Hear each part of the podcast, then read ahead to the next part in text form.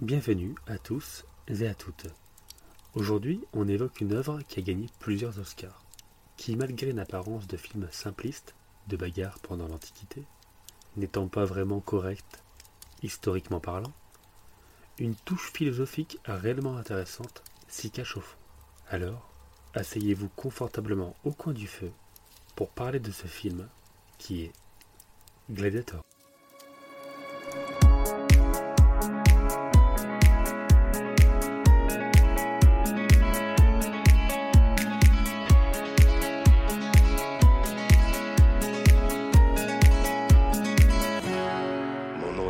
Decimus Meridius. Commandant en chef des armées du Nord. Général des légions Félix. Mais j'aurai ma vengeance. Dans cette vie ou dans l'autre. Mère bien-aimée, indique-moi comment les dieux voient mon avenir. Je veux que tu deviennes le protecteur de Rome à ma mort. Maximus. Bonjour, bonsoir, je suis Ivo, il est Davin, et aujourd'hui on va parler d'un film qui a eu 5 Oscars, les amis. 5 Oscars. Ah, c'est pas Ce du pipi de chat. c'est- Ah, c'est pas du pipi de chat, faut le dire. Et c'est quoi? Quelle est cette œuvre cinématographique, mon cher Davin? C'est Gladiator. C'est ça, c'est Gladiator. Bon, est-ce que ça va? J'ai cru que t'allais dire autre chose. Non, non, je, moi je, je suis focus sur ce film grandiose et, et merveilleux. Ça fait longtemps qu'on voulait le faire en plus celui-là parce que c'était. C'est Je vrai pense que c'est un des films. Avant qu'on démarre le podcast, tu l'avais déjà en idée et, et je sais même pas pourquoi on l'a pas fait avant en fait.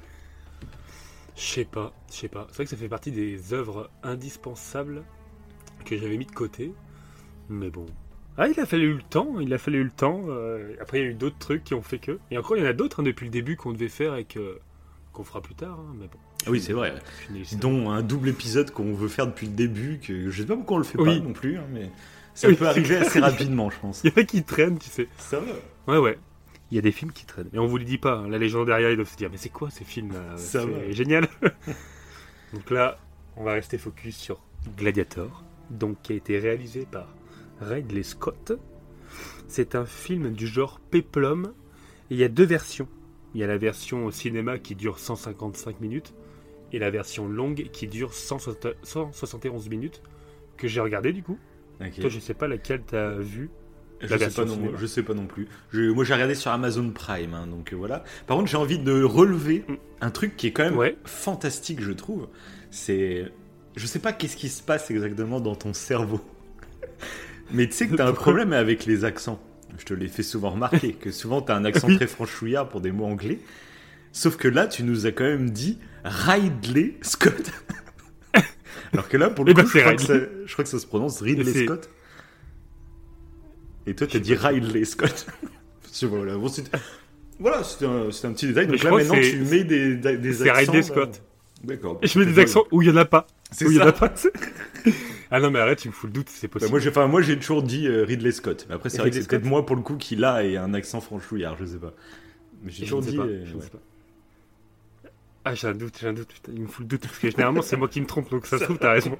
Non, bah non, il n'y a pas à se tromper, c'est, Bah, marrant. Dites-nous dans les commentaires un truc qui a, qui a aucun intérêt. Euh, va va l'écrire en plus dans les commentaires. C'est quoi C'est Ridley ou Ridley? Allez, écri- écrivez-le s'il vous plaît. Donc, euh, ouais, donc ce film, euh, il a eu 5 Oscars, comme je disais tout à l'heure. Et euh, il a eu l'Oscar du meilleur film, du meilleur acteur, pour du coup l'acteur principal qui est Russell Crowe. Là, je l'ai bien dit. meilleur costume, meilleur effet visuel et meilleur son. Il a quand même eu 5 Oscars. 5 Oscars. Et moi, à la base, bon, c'est pas. Ce film, c'est un... il est sorti en 2000. Et moi, il y a un vrai côté euh, Madeleine de Proust. En fait, c'est pour ça que j'a- j'adore ce film. Ouais. C'est la musique, euh, c'est la musique Zimmer, encore une fois, que j'écoute en boucle, comme toi. Non, mais la musique, la musique est Ah, la musique, elle est dingue. C'est Hans Zimmer, du coup, c'est ça? Ouais, Hans Zimmer, ouais. Et non, qui a mais fait, un, là, moi, qui a fait c'est. une collab avec euh, Lisa Gérard. D'accord. Voilà. C'est elle euh, qu'on entend chanter, tu sais. D'accord, ok. Généralement, Ouais, ok. Mhm. Et, mais elle est compositrice Mais, aussi ou elle est juste ce genre de chanteuse quoi Non, elle est juste chanteuse. En plus, c'est assez drôle parce que euh, à la base, c'est quand euh, Hans Zimmer faisait la composition pour le film. Déjà, le film est apparemment de ses propos, euh, il le kiffait. Et il disait, bah voilà, quand on kiffe une œuvre, c'est là qu'on travaille le mieux. Et du coup, il était à fond sur le projet, etc. Et il y avait un, euh, une personne de la production qui écoutait Lisa Gérard, mais euh, en MP3, tu vois. Je crois qu'il écoutait des musiques de Lisa Gérard. Et Hans Zimmer, euh, bah, d'un coup, ça, l'a, bah, ça, ça lui a fait tilt. Il a fait, mais elle est pas mal cette musique, là. Enfin, sa voix, elle est pas mal. Il est en train de dire, mais pourquoi pas, on ferait pas une voix euh, comme ça, avec ma compo, ça pourrait être pas mal. Et euh, au bout d'un moment, les, les gars de la production, ils font, bah, bah, pour- au pire, on l'appelle. On l'appelle Ouais. carrément. Et du coup, c'est comme ça qu'ils l'ont appelé pour, euh, bah, pour faire la, la- la- la composition, quoi. Je trouve ça hallucinant, quoi. À la base, il écoutait juste une musique de Lisa Gérard et euh, il voulait juste s'en inspirer. Puis en fin de compte, bah, ils l'ont carrément amené sur le, la- la- le studio, quoi. Puis euh, ils ont fait les compos. Ah, bah, des fois, Ouais, c'est j'ai souvent trouvé comme ça. Des fois, c'est des hasards totaux. Mmh, total. c'est des hasards total là. Et, mais moi, je trouve dans ce, de ce film et la musique, de toute façon, on le dit souvent, nous, les musiques, c'est tellement important et ça prend, ça donne de l'ampleur à beaucoup d'œuvres. Euh, et là, dans ce film, Mm. c'est hallucinant le nombre de musiques que, même si t'as pas vu le film, en fait, il y en a je sais pas combien que tu connais. Et même, ça faisait longtemps que j'avais pas vu le film, et de les réentendre, j'avais l'impression en fait de regarder une sorte de fanfiction, avec un mec qui a pris des musiques de- d'un film pour les mettre sur son film à lui. Tellement je fais, mais non, mais ces musiques, c'est si, c'est ce film-là, ah, d'accord. et, euh, Bah ouais, ouais, ouais, clairement. et après, euh, il y a Ça- certaines. en plus, je trouve que c'est des musiques qui sont assez originales euh, par rapport à ce qu'il fait d'habitude. Pas toutes, parce qu'il y en a qui ressemblent un peu à la Pirate des Caraïbes et tout. Mais je trouve qu'il y en a Oui. beaucoup des un peu orientales, euh, hispa- hispaniques orientales, je dirais. Il y a des musiques qu'on n'a pas l'habitude d'écouter chez Hans Zimmer et qui sont. Mais, enfin, c'est- mémorable. Quoi. Moi, ça me met en transe limite hein, quand je regarde ces, ces musiques. Ah bah, euh. moi, je, je kiffe. Bah, c'est mon, moi, c'est mon réveil. hein. La musique de Ah ouais? Gladiateur, c'est Moi j'ai moi j'ai arrêté de mettre en réveil des musiques connues. Là d'ailleurs euh, je me suis pris un iPhone. Ouais, tu me l'avais il y a dit, une nouvelle fonction sommeil euh, pour le pour le réveil. C'est très très bien parce que c'est une musique en plus un peu à la guitare qui est très douce et qui augmente en rythme donc c'est super bien. Et du coup ça m'évite de mettre des musiques que j'aime parce que à l'époque moi c'était la musique d'Interstellar que j'avais donc euh, Hans Zimmer aussi. hein. Mhm. Et, Ouais, et voilà. Sauf qu'en fait, à force de l'entendre le matin pour me réveiller, et ben la musique, je commençais à perdre la magie de la musique, tu vois. Euh, et puis limite, ça me rappelait un moment où il faut que je me réveille, donc donc j'appréciais plus la musique comme il faut. Donc j'ai changé, j'ai mis une musique de Red Dead Redemption. Et pareil, au bout de quelques mois, en fait, ton cerveau il l'assimile au Ouais, réveil. il s'habitue. Et ouais, Il s'habitue. et du coup, je fais non, en fait, je suis en train de gâcher des morceaux que je kiffe. Donc, je préfère mettre une musique lambda en réveil et voilà. Donc voilà, je vous raconte Ouais, ma ouais, petite vie, hein, je, vous, je vous raconte ma petite vie. Ouais, mais c'est pas faux parce que ouais, ça fait, ça fait un, un vieil ancrage psychologique. Après, Ah ouais. quand tu écoutes la musique hors du réveil, tu te dis Ah, mais c'est quand je me réveille, c'est pas forcément agréable. Parce que Ah oui, oui, force, faut te réveiller. Et du coup, il y a un effet un peu négatif quand tu écoutes la musique. ouais, c'est clair. Et je me rappelle parce que ça, tu m'en avais parlé et, euh, et, euh, du coup, je, je me suis dit Bon, j'ai quand même tenté. Et, euh, et j'ai eu peur en fait. Quand j'ai vu- j'ai revu le film, quand la musique est arrivée, ça te gâche Mais en le fait, film, non, ça va. Bah, en fait, heureusement qu'il y avait l'aspect visuel qui a fait Ouais. que, bah, du coup, ça, il y avait plus que juste l'auditif. Mm. Mais, euh, mais sinon, c'est vrai que euh, juste écouter la musique, à force, tu t'habitues, elle est moins impactante que, Ouais, bah ouais, c'est ça. que voilà. Donc, euh, ouais, c'est vrai qu'il y a des musiques épiques comme ça, vaut mieux les garder pour, euh, voilà, ouais. c'est le petit conseil du début de podcast. Ouais, ne ça. mettez pas euh, des Bah, surtout en réveil, en fait. Surtout une musique qui est vraiment régulière tous les jours, c'est quotidien. Ouais, c'est ça. Euh, après, tu peux ça. l'écouter de temps en temps, les musiques que tu kiffes, mais de euh, tous les jours et au Oui, réveil, oui, en bien plus, sûr, euh, finesse. Oui, oui, c'est ça. Parce que quand tu fais le réveil, tu lis un, ouais, tu le lis, tu l'associes à un, truc qui est pas forcément positif, donc euh, pas forcément négatif, mais bon. Donc voilà, c'est le petit conseil psychologique hein, du, du début. Et euh, d'ailleurs, euh, j'ai une petite anecdote. Euh, c'est, alors je sais pas si tu la connais, le 27 mai 2009. Je sais pas si ça dit quelque chose. C'est la finale de la Ligue des Champions Oh à Rome. Attends, attends, je vais essayer de deviner les deux équipes. En 2009, Vas-y. Ah, tu vois Ah non, j'ai aucun point de repère. Tu vois, 2009, j'étais. euh, ah, j'ai aucun point de repère. Je sais pas, je dirais Ligue des Liverpool Champions. Milan AC. Non.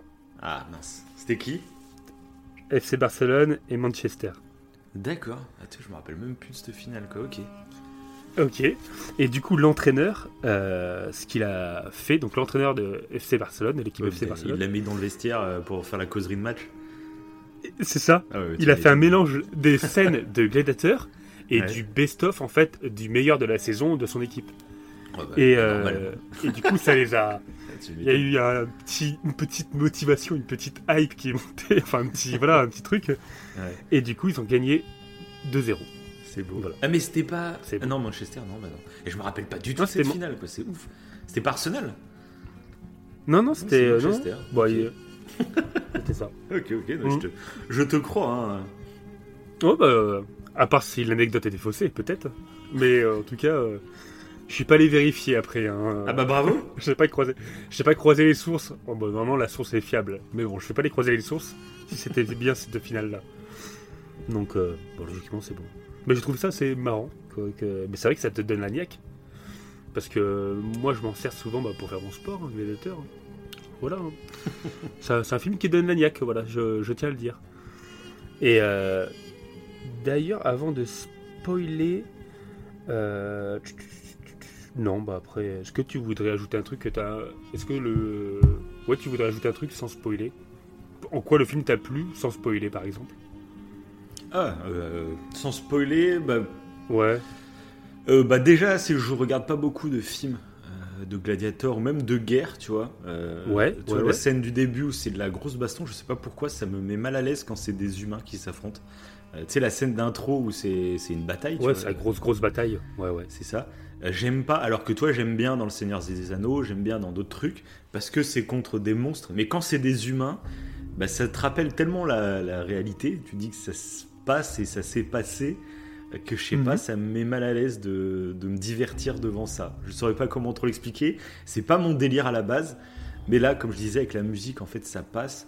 Et, et ce film, globalement, je- comme je regarde pas beaucoup de films comme ça, ce film, c'est un peu le porte-étendard. Je regarderai pas 36 des films sur les gladiateurs, euh, trucs comme ça, mais Ouais. celui-là, voilà, il est là, euh, il me sert de référence en fait. euh, voilà. J'ai pas besoin d'en voir Ouais, parce 30 000 autres dans le genre. Celui-là me sert, on va dire, de, de base. Ouais, bah celui-là, il a été euh, dans ce genre-là, donc ce qu'ils appellent péplum, un peu euh, Ouais, ouais. guerre dans l'Antiquité, quoi. Euh, c'est, ça faisait longtemps en fait qu'il n'y avait pas eu un film aussi grandiose entre guillemets avec autant d'effets spéciaux et tout Mhm. depuis apparemment les années 1960. Il y avait Mhm. des grands films majeurs à cette époque dans le style péplum. Oui, il y avait Là, bah, ça genre baignure ou des trucs comme ça, ça devait être dans ces années. Ouais, tout à fait, voilà, c'est ça. Tout à fait, ouais. Et, euh, et du coup, même moi comme toi, hein, moi c'était pas l'Antiquité, c'est pas forcément un truc qui m'attire plus que ça. Mhm. Mais euh, ce film avec des scènes vraiment précises, euh, je me rappelle, il y a une scène que où en fait il dévoile son identité, sans en dire plus. Mais du coup, cette scène-là, des fois avec mon père, on l'a regardée sans regarder le film. Juste cette scène, dire. Ouais, juste la scène. tellement badass. Ah ouais, c'est ça. Il y avait ce côté-là. euh, viens, on se met cette scène-là euh, où il fait ça et comme ça, euh, on kiffe. juste pour la scène. drogue. Et on... c'est ça. Et on faisait la même pour les deux tours. Le Seigneur des Anneaux, les deux tours. La bataille du gouffre de Helm. C'est pas Ouais. du tout la même chose. Mais on faisait pareil. On regardait juste la bataille. voilà. Ça fait partie clair. peu des films phares. Bah moi en Donc plus, voilà, ouais, c'est un euh, un truc là, quand j'ai revu euh, donc euh, Gladiator pour l'émission, un truc qui m'a frappé, c'est que tu te rappelles l'émission qu'on avait fait sur euh, sur la famille, et je me rappelle même plus le nom du film, euh, les hommes de loi, euh, sur, Oui. sur les frères, tout ça. Je t'avais dit que ça me faisait penser à Red Dead. Oui, tout à fait. Et ouais. là, clairement, ce film me fait penser à Assassin's Creed. Ouais, mais carrément. C'est c'est un truc de ouf. Bah, après, en plus, c'est l'inverse. C'est Assassin's Mais Creed. vois je l'ai réinstallé. Je l'ai réinstallé du coup. Ah oui. Ouais. Et moi, moi, du coup, en plus, bah, c'est des rumeurs parce que là, le dernier qui est sorti, c'était chez les Vikings. Mais il y a, il y a des Mhm. grosses rumeurs qu'on arrive à, à la même période en plus que Gladiator, au moment de la Rome antique. Ah, d'accord. Et y a, ça reste des rumeurs Oui, pour le c'est moment, vrai. mais il y a des, des grosses rumeurs qui tournent autour de ça, assez insistant. Et euh, donc je suis impatient un peu parce que faut le dire, tu, tu as toujours pas dit, euh, mais tu vas nous présenter un peu euh, les faits réels par rapport au film, tu vois. Euh, tu vas nous expliquer un peu le contexte a priori. Et donc là, ça, ça Tout sera à fait. intéressant dans Assassin's Creed en plus, euh, parce qu'il parlait carrément du même, euh, euh, du même, euh, pas empereur, mais je, ouais, Joachim Phoenix, je sais plus, je sais même plus son, son grade. Euh, euh, comment ça Oui, s'appelle? bah, C'est était Commode qui s'appelle, ouais. L'empereur commode? Ouais. Ouais, c'est un Mais empereur. ça parlait, a priori. Après, c'est des rumeurs, donc les rumeurs, des fois, il y en a c'est qui font un peu leur, euh, ce qu'ils auraient envie de Mhm. voir dans le jeu. Mais il y avait des rumeurs qui parleraient que ce serait à l'époque de l'empereur Commode. Vraiment, comme ils se sont inspirés dans les Assassin's Creed de, de, de Gladiator, bah là, je pense que ça, ça doit être. C'est c'est qu'il y a pas mal, je pense, de, de, de devs là-bas qui, qui adorent ce film aussi. Et du coup, je pense que ça serait un peu leur kiff, une sorte d'aboutissement, tu vois, de faire un Assassin's Creed à cette période. Et puis, enfin, imagine des vrais combats de gladiateurs. euh, dans Ah, le jeu, trop bien. parce qu'il y a déjà des petites arènes dans le jeu, euh, des moments où tu fais des combats et tout. Mais là, t'imagines un scénario qui tourne en partie là-dessus, avec vraiment Mm. des, des gros événements, euh, avec du public et tout. C'est- Enfin, ça serait juste monumental. je. Bah, dans, dans Odyssey, ouais, t'effleures un peu le truc vu que c'est Ouais, pas ouais, tout en bas à droite de la map, C'est il y a une sorte de petite C'est arène. celui-ci, ouais. Mais c'est un peu underground. C'est un peu underground. Euh, Oui, c'est voilà. ouais. Mais là, On imagine. dirait toi, des, c'est en jeu. privé, tu sais. C'est- Ouais, mais imagine un jeu Ouais. où vraiment ça fait partie du scénario, où ton personnage, par exemple, est gladiateur. Ouais, ouais. Et ah, ça serait génial, putain, ça serait. Ah, ça serait beau. Au Colisée, quoi, di- au Colisée Ouais, mais directement. c'est ça directement. Parce qu'il y avait déjà eu euh, Assassin's Creed de Brotherhood, il se passe à Rome, mais du coup c'est à l'époque de la Renaissance.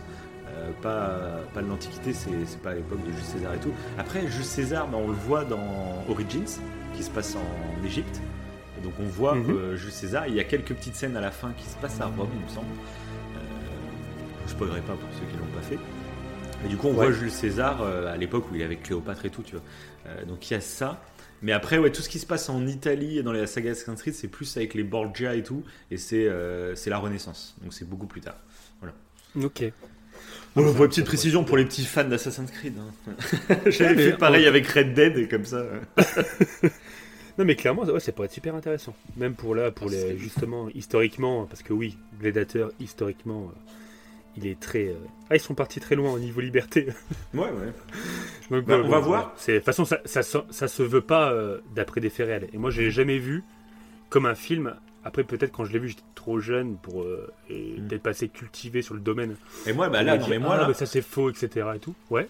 moi qui ne sais absolument pas ce qui est faux et vrai dans ce film, euh, je suis impatient un peu de voir pour voir si ça me dérange comme avec euh, le dernier Samouraï ou est-ce que pour fait, moi ça va être passe. intéressant. Euh, suivant euh, voilà ce qu'il faut rappeler pour ceux qui n'ont pas écouté notre émission sur le dernier Samouraï ce qui me gênait c'était le fait que toute une culture on l'a transposée on l'a la culture samouraï était présentée un peu euh, faussement dans le truc donc c'était pas que de prendre des libertés c'était carrément inventer une culture en la collant à une autre quoi Oui. gros.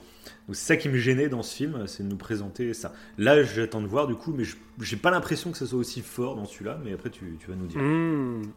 Ouais, c'est euh, parce que du coup, je suis curieux d'avoir, euh, de savoir ce que tu en pensais, Ouais. parce que historiquement, euh, c'est limite. Après, comme, ah, comme je disais, ouais, comme toujours, moi, Ça dépend genre de sur film, quel point, ça dépend sur quel point. ça se veut pas. Ouais, voilà, mais ça se veut pas d'après des. Donc, je pense qu'en tant que spectateur, faut pas se dire, voilà, j'ai regardé un film historique, ça se veut pas historique, c'est un péplum. Oui, bien sûr. euh, c'est fictif, il faut pas y aller en se disant. euh, je- oui, mais après c'est dommage euh, c'est pour des trucs un peu bêtes, c'est dommage euh, de, de- de dire des trucs faux.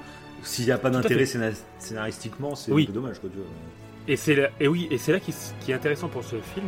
Euh, je, je pense, après ça reste mon avis, que là, les libertés scénaristiques qu'ils ont, qu'ils ont prises en fait, qui ont, oui, qui ont été faites plutôt, euh, c'est justement lié à un aspect philosophique. Mhm. Et je pense que là, c'est intéressant parce que voilà, on va, en- on, on va le préciser euh, plus tard de toute façon. Mais c'est ce qui fait que je sais pas. Par rapport à ça, je sais pas comment le placer, donc on, on verra. Et de toute façon, généralement, c'est ce qu'on fait. C'est vrai que nous, quand on parle d'un- d'une œuvre qui est plutôt sur des faits historiques, on aime bien démêler le vrai du faux. Mm. On trouve ça intéressant. euh, c'est vrai, à chaque fois, on le fait.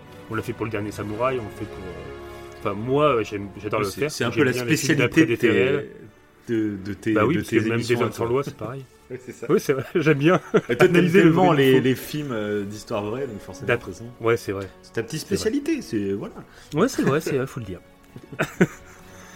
et, euh, et du coup, bah, c'est tout. Et si euh, il y aura d'autres petites anecdotes aussi, euh, mais en partie spoil, voilà. Donc euh, vous avez encore le temps d'aller voir le film pour ceux qui ne l'ont pas vu. Voilà. Euh, c'est bon, vous l'avez vu Ah, C'est bon. Euh, on peut, passer, on peut passer à la suite. Donc on va passer en partie spoil. Et euh, pour ceux qui veulent quand même rester mais qui, ne sont pas allés voir le film pendant ces une minute euh, de disponibilité, euh, l'histoire elle est plutôt simple. C'est un général euh, qui va refuser, pour faire un peu euh, le, un résumé très court, c'est un général qui va refuser d'être empereur romain euh, suite à la demande de Marc Aurèle d'être euh, son successeur. De ce fait, le fils de Marc Aurèle va tuer son propre père, Marc Aurèle. Ce fils va donc être empereur. Il va anéantir la famille de ce général. Ce général va disparaître dans les fins fonds de Rome. Il va devenir gladiateur. Et de gladiateur, il va se venger. Voilà, donc Voilà, t'as en résumé- gros, on a un peu le speech du film. C'est même pas un pitch. Bah c'est bon. On peut finir le podcast. C'est la fin du podcast. T'as juste à rajouter qu'il meurt à la fin du film, et puis là c'est bon, on a fait le tour. J'espère que les gens qui voulaient. Il y a certaines personnes qui se sont dit bon, je vais écouter un petit peu la suite, euh, même si Ah je bah, vais voir le film hein, sans être prévenu. spoilé. oui, j'ai prévenu, j'ai prévenu. Donc, on va commencer justement, t'en parlais tout à l'heure, euh, sur une des premières grosses scènes de ce film. Bah, c'est la grosse bataille, quoi. Mhm. Euh, que je trouve géante en fait. Ça t'en fout plein la vue dès le départ. Moi j'aime pas. euh, Moi j'aime pas. T'as- T'aimes pas? Bah, je Ah ouais, j'aime pas vrai? ce genre de scène, donc moi je j'aime pas. Il y a que la Ah musique, ouais, en fait, de- il y a que la musique qui sauve les meubles pour moi, Ah, qui est vraiment épique. mais Ok. Je trouve que c'est toujours les mêmes scènes. En fait, comme j'aime pas, bah moi je trouve que c'est toujours les mêmes scènes que t'as vu mille fois dans dix mille films. Et donc euh, celle-ci plus qu'une autre, pourquoi pas, hein, mais euh, voilà. Je préfère Game Ok. of Thrones. Après, si ça peut te. euh, D'ailleurs, c'est un truc, ça, que j'ai remarqué. Je trouve que le film, il a pas trop vieilli. Oui, c'est vrai, ouais. Ouais. Sauf pour les slow motion. C'est les ralentis. Je trouve Ah que les ouais, ralentis moi, sont un je- peu moi, pétés. c'est un style, c'est un style de réal, donc ça m'a pas trop gêné pour le coup. ouais. D'accord, ok. Ok. Parce qu'on le voit surtout là pour cette bataille-là. Parce qu'il y en a dans Star Mais, Wars euh, 9 par exemple, avec Kylo Ren au début. Un petit slow motion. donc c'est pas si Ouais, vieillot, mais hein, c'est- pas si vieillot. Ah ouais. Ah oui, il a un peu. Ouais, c'est vrai qu'il a un peu le même style que. Ouais, c'est vrai. C'est pas faux. C'est pas faux. Et là, tu sais que pour cette bataille, euh, ça peut peut-être un peu euh, redonner du plaisir à, à cette bataille pour toi. Non, mais Ils ont ça va, utilisé- mais Oui, oui, je sais bien, ouais. Mais je comprends, hein, je comprends. euh, ça, ça, on en avait déjà parlé, je sais plus dans quelle œuvre. Mhm. Euh, le fait que tu préférais les guerres, euh, justement, entre créatures, tu, tu parlais du Seigneur des Anneaux, où c'est des Ouais, créatures fantastiques, ouais. où c'est pas des humains. Euh, je crois qu'on faisait la, le lien au film qui nous a divisés, là, plus ou moins. Là. Comment il s'appelle ce film? Invincible, là, sur la, la guerre. Euh, contre les Japonais, point. je crois. tu ne tueras point, voilà, c'est ça. Enfin bon. Et euh, du coup, pour cette bataille, ils ont utilisé 160 000 projectiles, 10 000 flèches et 2500 armes. Ils ont euh, habillé toute une, ar- une armada pour euh, réaliser le truc. Mhm. En fait, quand j'ai lu le, quand j'ai lu ça, j'ai trouvé ça impressionnant. Bon, ma- maintenant, c'est c'est peut-être plus courant, mais Ouais, euh, et encore, je trouve, il y a peu pas d'effets beaucoup de films. Finalement, il n'y a plus beaucoup de films. De... Il y a- eu une période, euh, juste l'après Seigneur des Anneaux, il y a eu une période où il y en avait 3000 des films qui sortaient chaque année euh, avec des guerres comme ça, et genre Le Roi Arthur, Braveheart. euh, donc, il y avait plein de Oui, films. vrai. euh, il y avait plein de films qui essayaient de surfer un peu sur le Seigneur des Anneaux. Mais je trouve que dernièrement, c'est beaucoup. Maintenant, c'est plus les super-héros, tu vois. Mm. Ça va revenir peut-être. Après, tu sais, c'est que des modes, c'est des passages comme ça. Mais moi, c'est peut-être plus ça qui m'avait saoulé à l'époque, c'est qu'il y en avait vraiment, je sais pas combien. Il y en avait trop. ouais, j'ai l'impression que j'en ai vu je sais pas combien quand j'étais plus jeune. Et, Et bah et ce serait intéressant de euh, comparer par rapport au Seigneur des Anneaux, par exemple. Est-ce que c'est beaucoup ou pas? On se rend pas trop compte comme ça. Euh, de voir par exemple Ouais, euh. Gouffre de Helm, il y avait combien de figurants réels, tout ça, c'est. Vrai, c'est vrai. Bah là, ce qui, c'était les acteurs qui étaient étonnés. Joachim Phoenix et c'est Connie Nielsen qui joue donc Joachim Phoenix qui joue Commode et Connie Nielsen qui joue euh, Lucilia, euh, donc la sœur de Commode, donc la, la fille de Marc Aurèle. Euh, bah les- ces deux-là, ils étaient étonnés euh, Et qu'à la voix de quand Lara ils ont Croft. vu en fait. Parce Oui, qu'il va falloir fait. en parler. D'ailleurs, parlons-en de cette VF de l'enfer. c'est vraiment la VF. Ah oui, ça t'a euh, choqué. Ah non, mais cette VF, euh, elle n'est pas possible. Parce que le héros, déjà, a la VF de Brad Bellick dans Prison Break. c'est horrible. Heureusement, je me suis pas fait euh, Prison Break juste avant parce que ouais. Ça va, moi, c'est ça insupportable, insupportable. Après, il y a Marc Aurel, c'est Dumbledore, quoi, donc Ah oui. c'est génial. Il y a Joachim Phoenix, euh, sa VF, ça passe. Euh, par contre, bah, la, la- donc la sœur de Joachim Phoenix, là, c'est Lara Croft, hein, c'est la VF de Angelina Jolie. Donc, euh, ah, j'ai- c'est quoi cette VF? Il y a que des stars. Bah, mais- Phoenix, c'était euh, c'était le doublage de Joker. Donc, Ouais, d'accord. euh, Ouais, non, mais Joachim Phoenix, la ouais, VF, là, passait bien. bah, t'avais multi... C'était un multivers en fait. Et du coup, moi, j'ai dû regarder parce que moi, quand dès que j'ai vu Brad Bellick euh, à la place de Russell Crowe, j'ai fait, c'est pas possible, je peux pas regarder le film parce que c'est pas crédible. Donc, je suis passé en VO sur Amazon Prime. Mais quel Ouais. enfer, Amazon Prime, mais travaillez votre truc. Euh, parce que là, en fait, euh, t'as pas le choix. Euh, quand tu mets les sous-titres sur Amazon Prime, en fait, tu passes, c'est l'audio description. Euh, donc voilà, t'as pas, il y a pas Ah euh, oui, que l'entre-deux. tu m'avais dit, c'est Ouais. vrai. Donc Ouais, moi, je voulais ouais. juste les sous-titres pour les euh, paroles, mais là, euh, ouais, Ouais, c'était ça, c'était une musique triste se lance. Des cris dans le fond. Enfin, t- t'avais toute la description et en fait, euh, en fait, tu fais que lire, tu ne, tu ne regardes même plus le film. Euh, donc j'ai fait en fait non, là en VO c'est pas possible. Donc euh, je suis repassé en VF. hein, je- Mais celui-là, je vous le conseille vraiment pour le coup si vous l'avez en Blu-ray ou si vous le téléchargez. Après sur Amazon Prime, euh, malheureusement c'est un peu comme ça. Mais regardez-le en VO STFR celui-là. Voilà. On, on donne toujours nos petits conseils VF, VO. euh. Après, toi, Mhm, je sais pas ce que t'en penses de la VF. Toi, es, comme t'es habitué depuis gamin, euh, toi, ça doit pas te gêner du tout. Quoi. Non, ça m'a pas gêné. Oui, bah, Ah, après, j'avoue que j'aurais regardé. euh, si j'aurais regardé Prison Break juste avant, Ouais. j'aurais fait le rapport à- au Bah, niveau de la voix. Bellic en plus, quoi. Bellic, euh, Bellic, c'est chaud, une oui. pourriture dans Prison Break. Euh, là, c'est le héros, euh, tu fais. ouais, que même, Dumbledore, ouais, euh, Dumbledore, Dumbledore, bah, ça colle bien. est- ouais, ça colle bien. Après, c'est que sa voix est les tellement deux. connue que euh, ça fait bizarre. Et puis Lara Croft, pareil. euh, c'est tellement, ils sont- tellement ancrés dans leur personnage que moi, ça m'a sorti, ça me sort du film au début, quoi. Après, tu t'y habitues au fur et à mesure.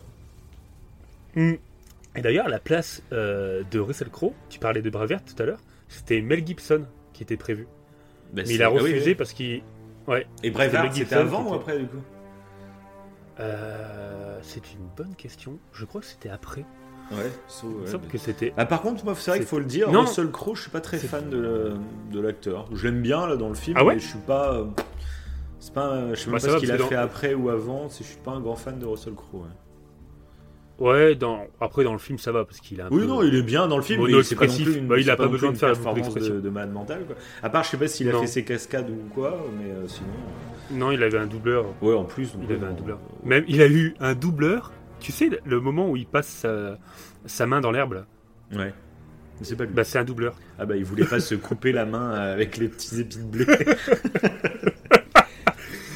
Non, apparemment ce qu'il a dit c'est que c'était parce qu'il n'était pas dans le lieu euh, où la, la scène devait se tourner. Mais je pense moi aussi hein, c'est qu'il voulait pas se couper les doigts? C'est- C'est connu que les épis de blé euh, sont extrêmement tranchants. Et du coup, euh, ouais, donc du coup, non, bah, c'est lui. euh, ouais, ça va. Dans, en fait, euh, moi non plus, je suis pas un grand fan de Russell Crowe là pour le coup. Dans ce film, je trouve que je le kiffe. ouais. Je kiffe pas l'acteur, mais dans ce film, je le kiffe. Mhm. Mais parce que il a, voilà, il, a pas besoin de faire beaucoup d'expressions. euh. Oui, oui, c'est pas le but du truc. Non, mais il, Il est bien est- dans le film. Oui, c'est ça. Il a rien à dire. je hein. tapais. Oui, je tapais Bravière pour regarder, mais Après, je préfère largement, Je- toi, niveau jeu d'acteur dans ce film, je préfère largement Joaquin Phoenix pour le coup. qui, lui, Ah fait une vraie lui, performance. Il est tellement bien. Ouais, il est- En fait, lui, c'est il- une vraie il- performance qu'il fait dans ce film. Mais je pense que c'est ça qui a fait que j'ai aussi kiffé ce film. Euh, C'est qu'il y a un bon méchant. C'est euh, grâce à lui. On aime les Ouais, films c'est- et les jeux vidéo et tout, on, on aime quand il y a des bons méchants. Mais il joue tellement bien. C'est tellement important, tellement bien. euh, je trouve, ouais.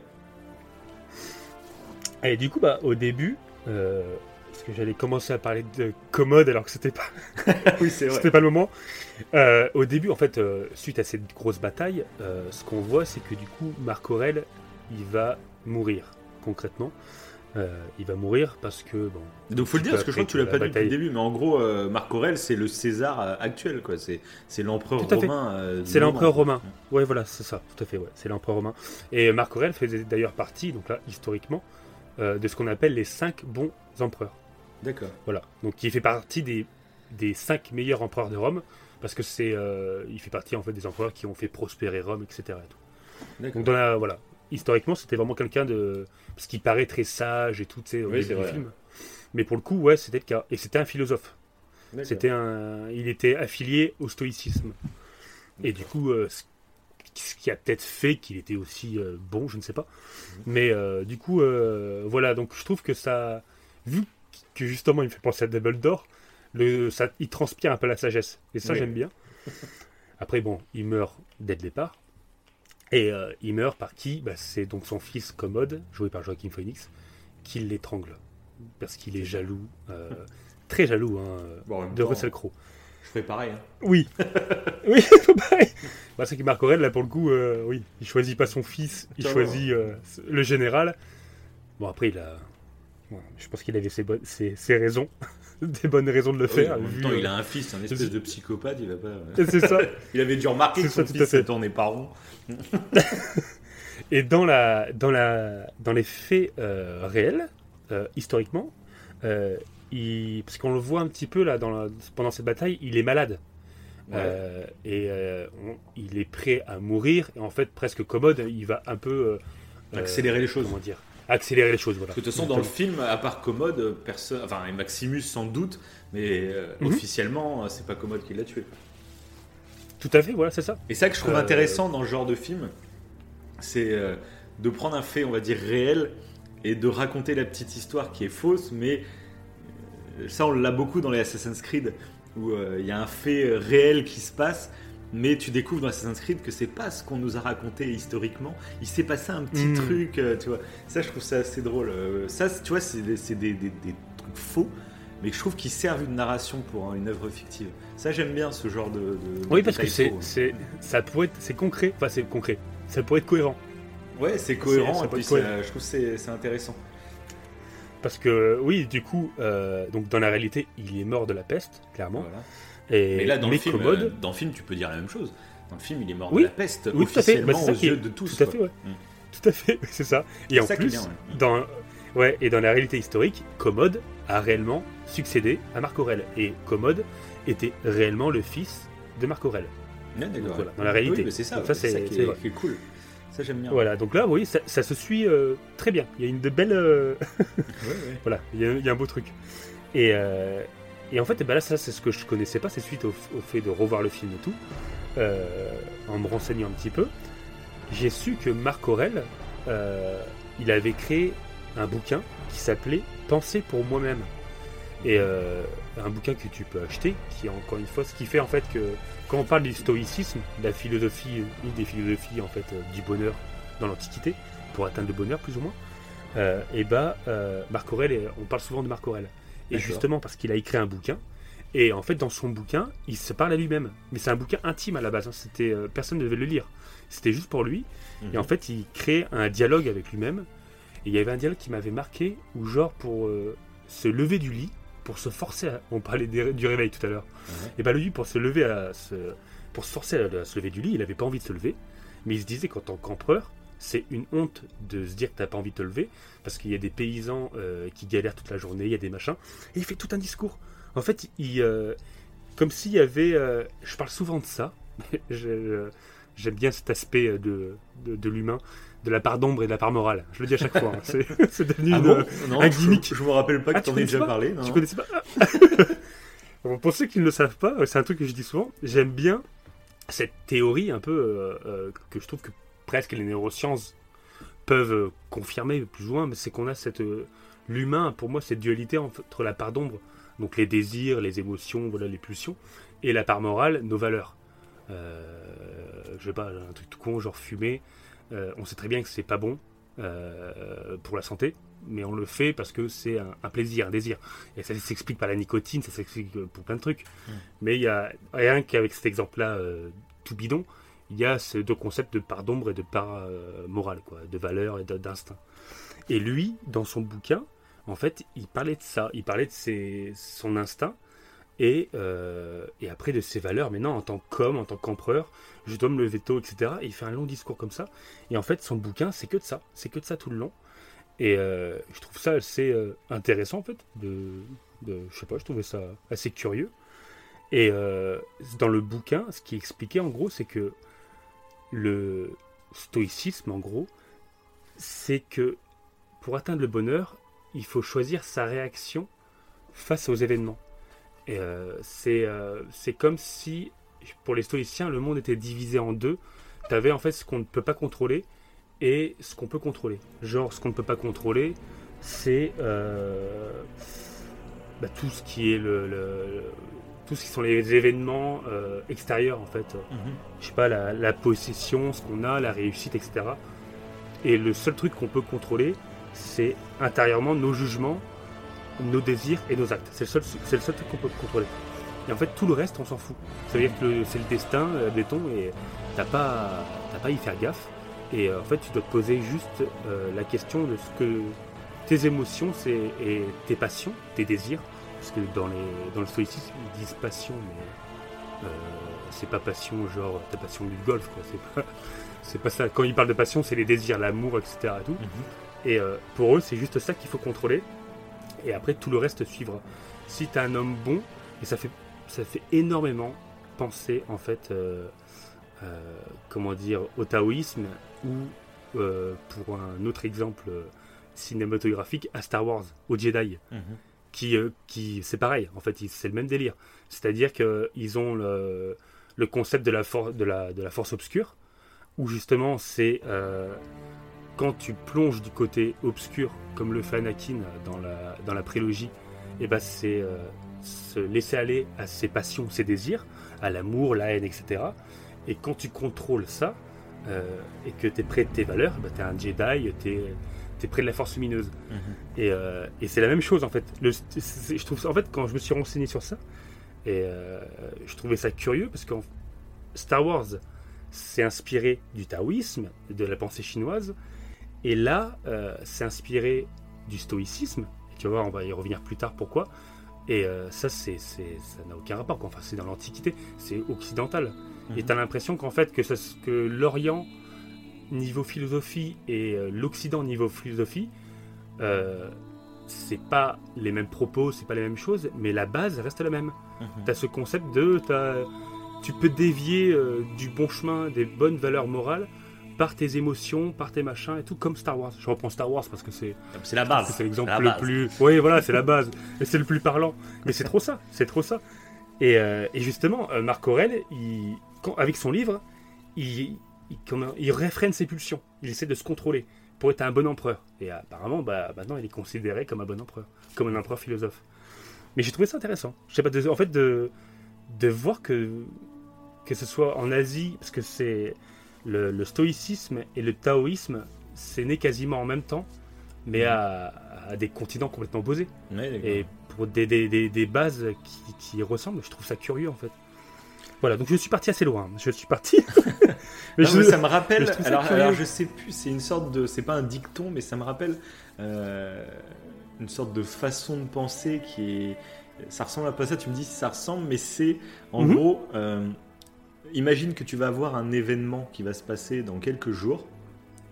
Euh, Oui. Te dire que ça va bien se passer, euh, il y a deux possibilités. Bah, soit ça va bien se passer, soit ça va mal se passer.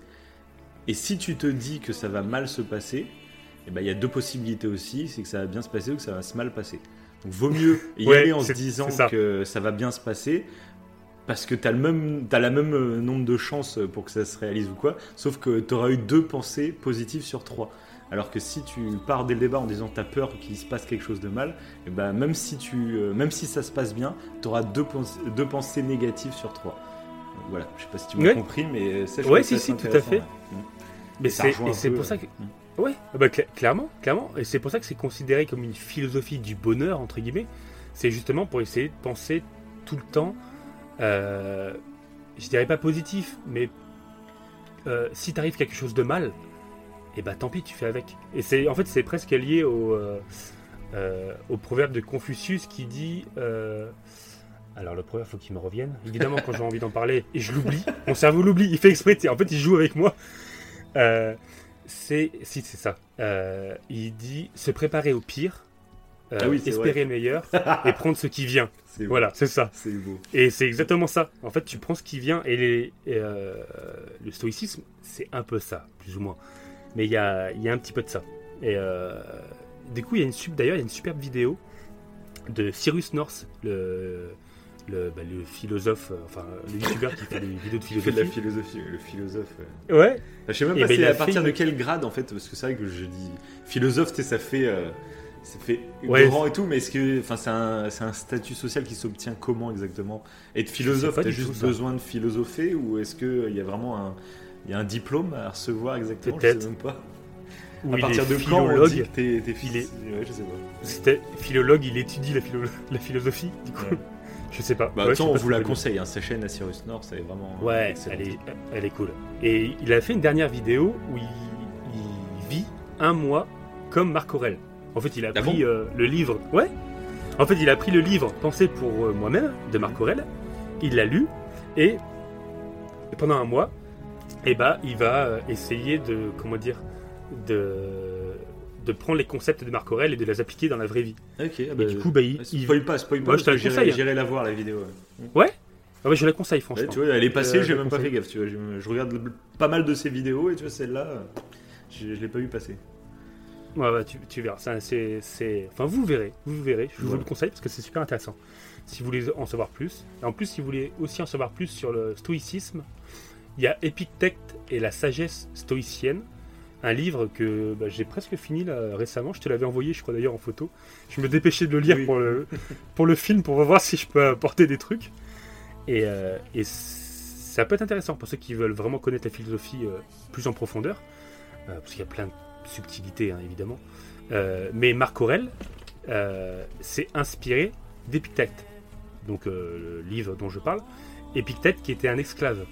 Un esclave qui allait en prison et qui a utilisé le stoïcisme pour être heureux en prison. En fait, il, a, il s'est dit que la prison c'est une fatalité. Je suis esclave. Euh, alors c'est pas une résignation. hein, Il s'est pas résigné, mais il s'est dit j'ai pas le choix. Je peux pas. Mes actions ne vont pas, vont pas améliorer les choses. Je vais faire que les empirer. Donc il y a, y a un moment, il faut que j'arrive à être heureux dans la cellule. Et il y arrive. C'est ça, en fait, c'est sa perception qui change. Voilà. Mais euh, Souvent, ouais, c'est cas. Ouais, ouais. On le Mais ça rejoint la, des pensées dans- chinoises. hein. Ouais, ouais. Et le bouddhisme. c'est un etc. truc qui est. Donc, euh, ce qu'on dit, bien sûr, hein, ce petit warning, euh, il y en a peut-être qui peuvent écouter qui disent oui, c'est plus facile à dire qu'à faire, et tout à fait. Tout à Et fait. ce qu'on parle, c'est un travail en fait euh, qui prend du temps. et- Mais c'est vrai que c'est important, je pense, de se le dire, parce que souvent. euh, Bah oui, on en parle dans le. Dans le oui, pardon, je te coupe. On en parle dans le truc de, avec Robin Williams. ouais, c'est ça. Clairement de ça. Souvent, euh, on, on a, on a tout pour être heureux, mais on, on va à l'inverse, essayer de trouver les trucs qui vont pas. Et en cherchant toujours ce qui ne va pas, eh ben, on s'enferme et on se rend malheureux. En fait, c'est ça qui est triste parfois. Mm. Mais c'est vrai que je vous renvoie vers l'émission Robin Williams où, où on parle du On en bonheur. parle. C'est une émission très positive et, et voilà. Donc si vous êtes intéressé par ces sujets, allez écouter. Mais et d'ailleurs, tu vois ça, tu le précises, et dans le livre, il le précise aussi Euh, que si tu fais D'aller écouter, d'aller écouter notre émission Robin Williams, c'est ça Il Ah, ça, oui, ils le mettent à la fin. Ouais, ouais, ils ça. le mettent à la fin. Ouais, ils le mettent à la fin. Je leur ai dit de, de, faire. Ah, il y a intérêt.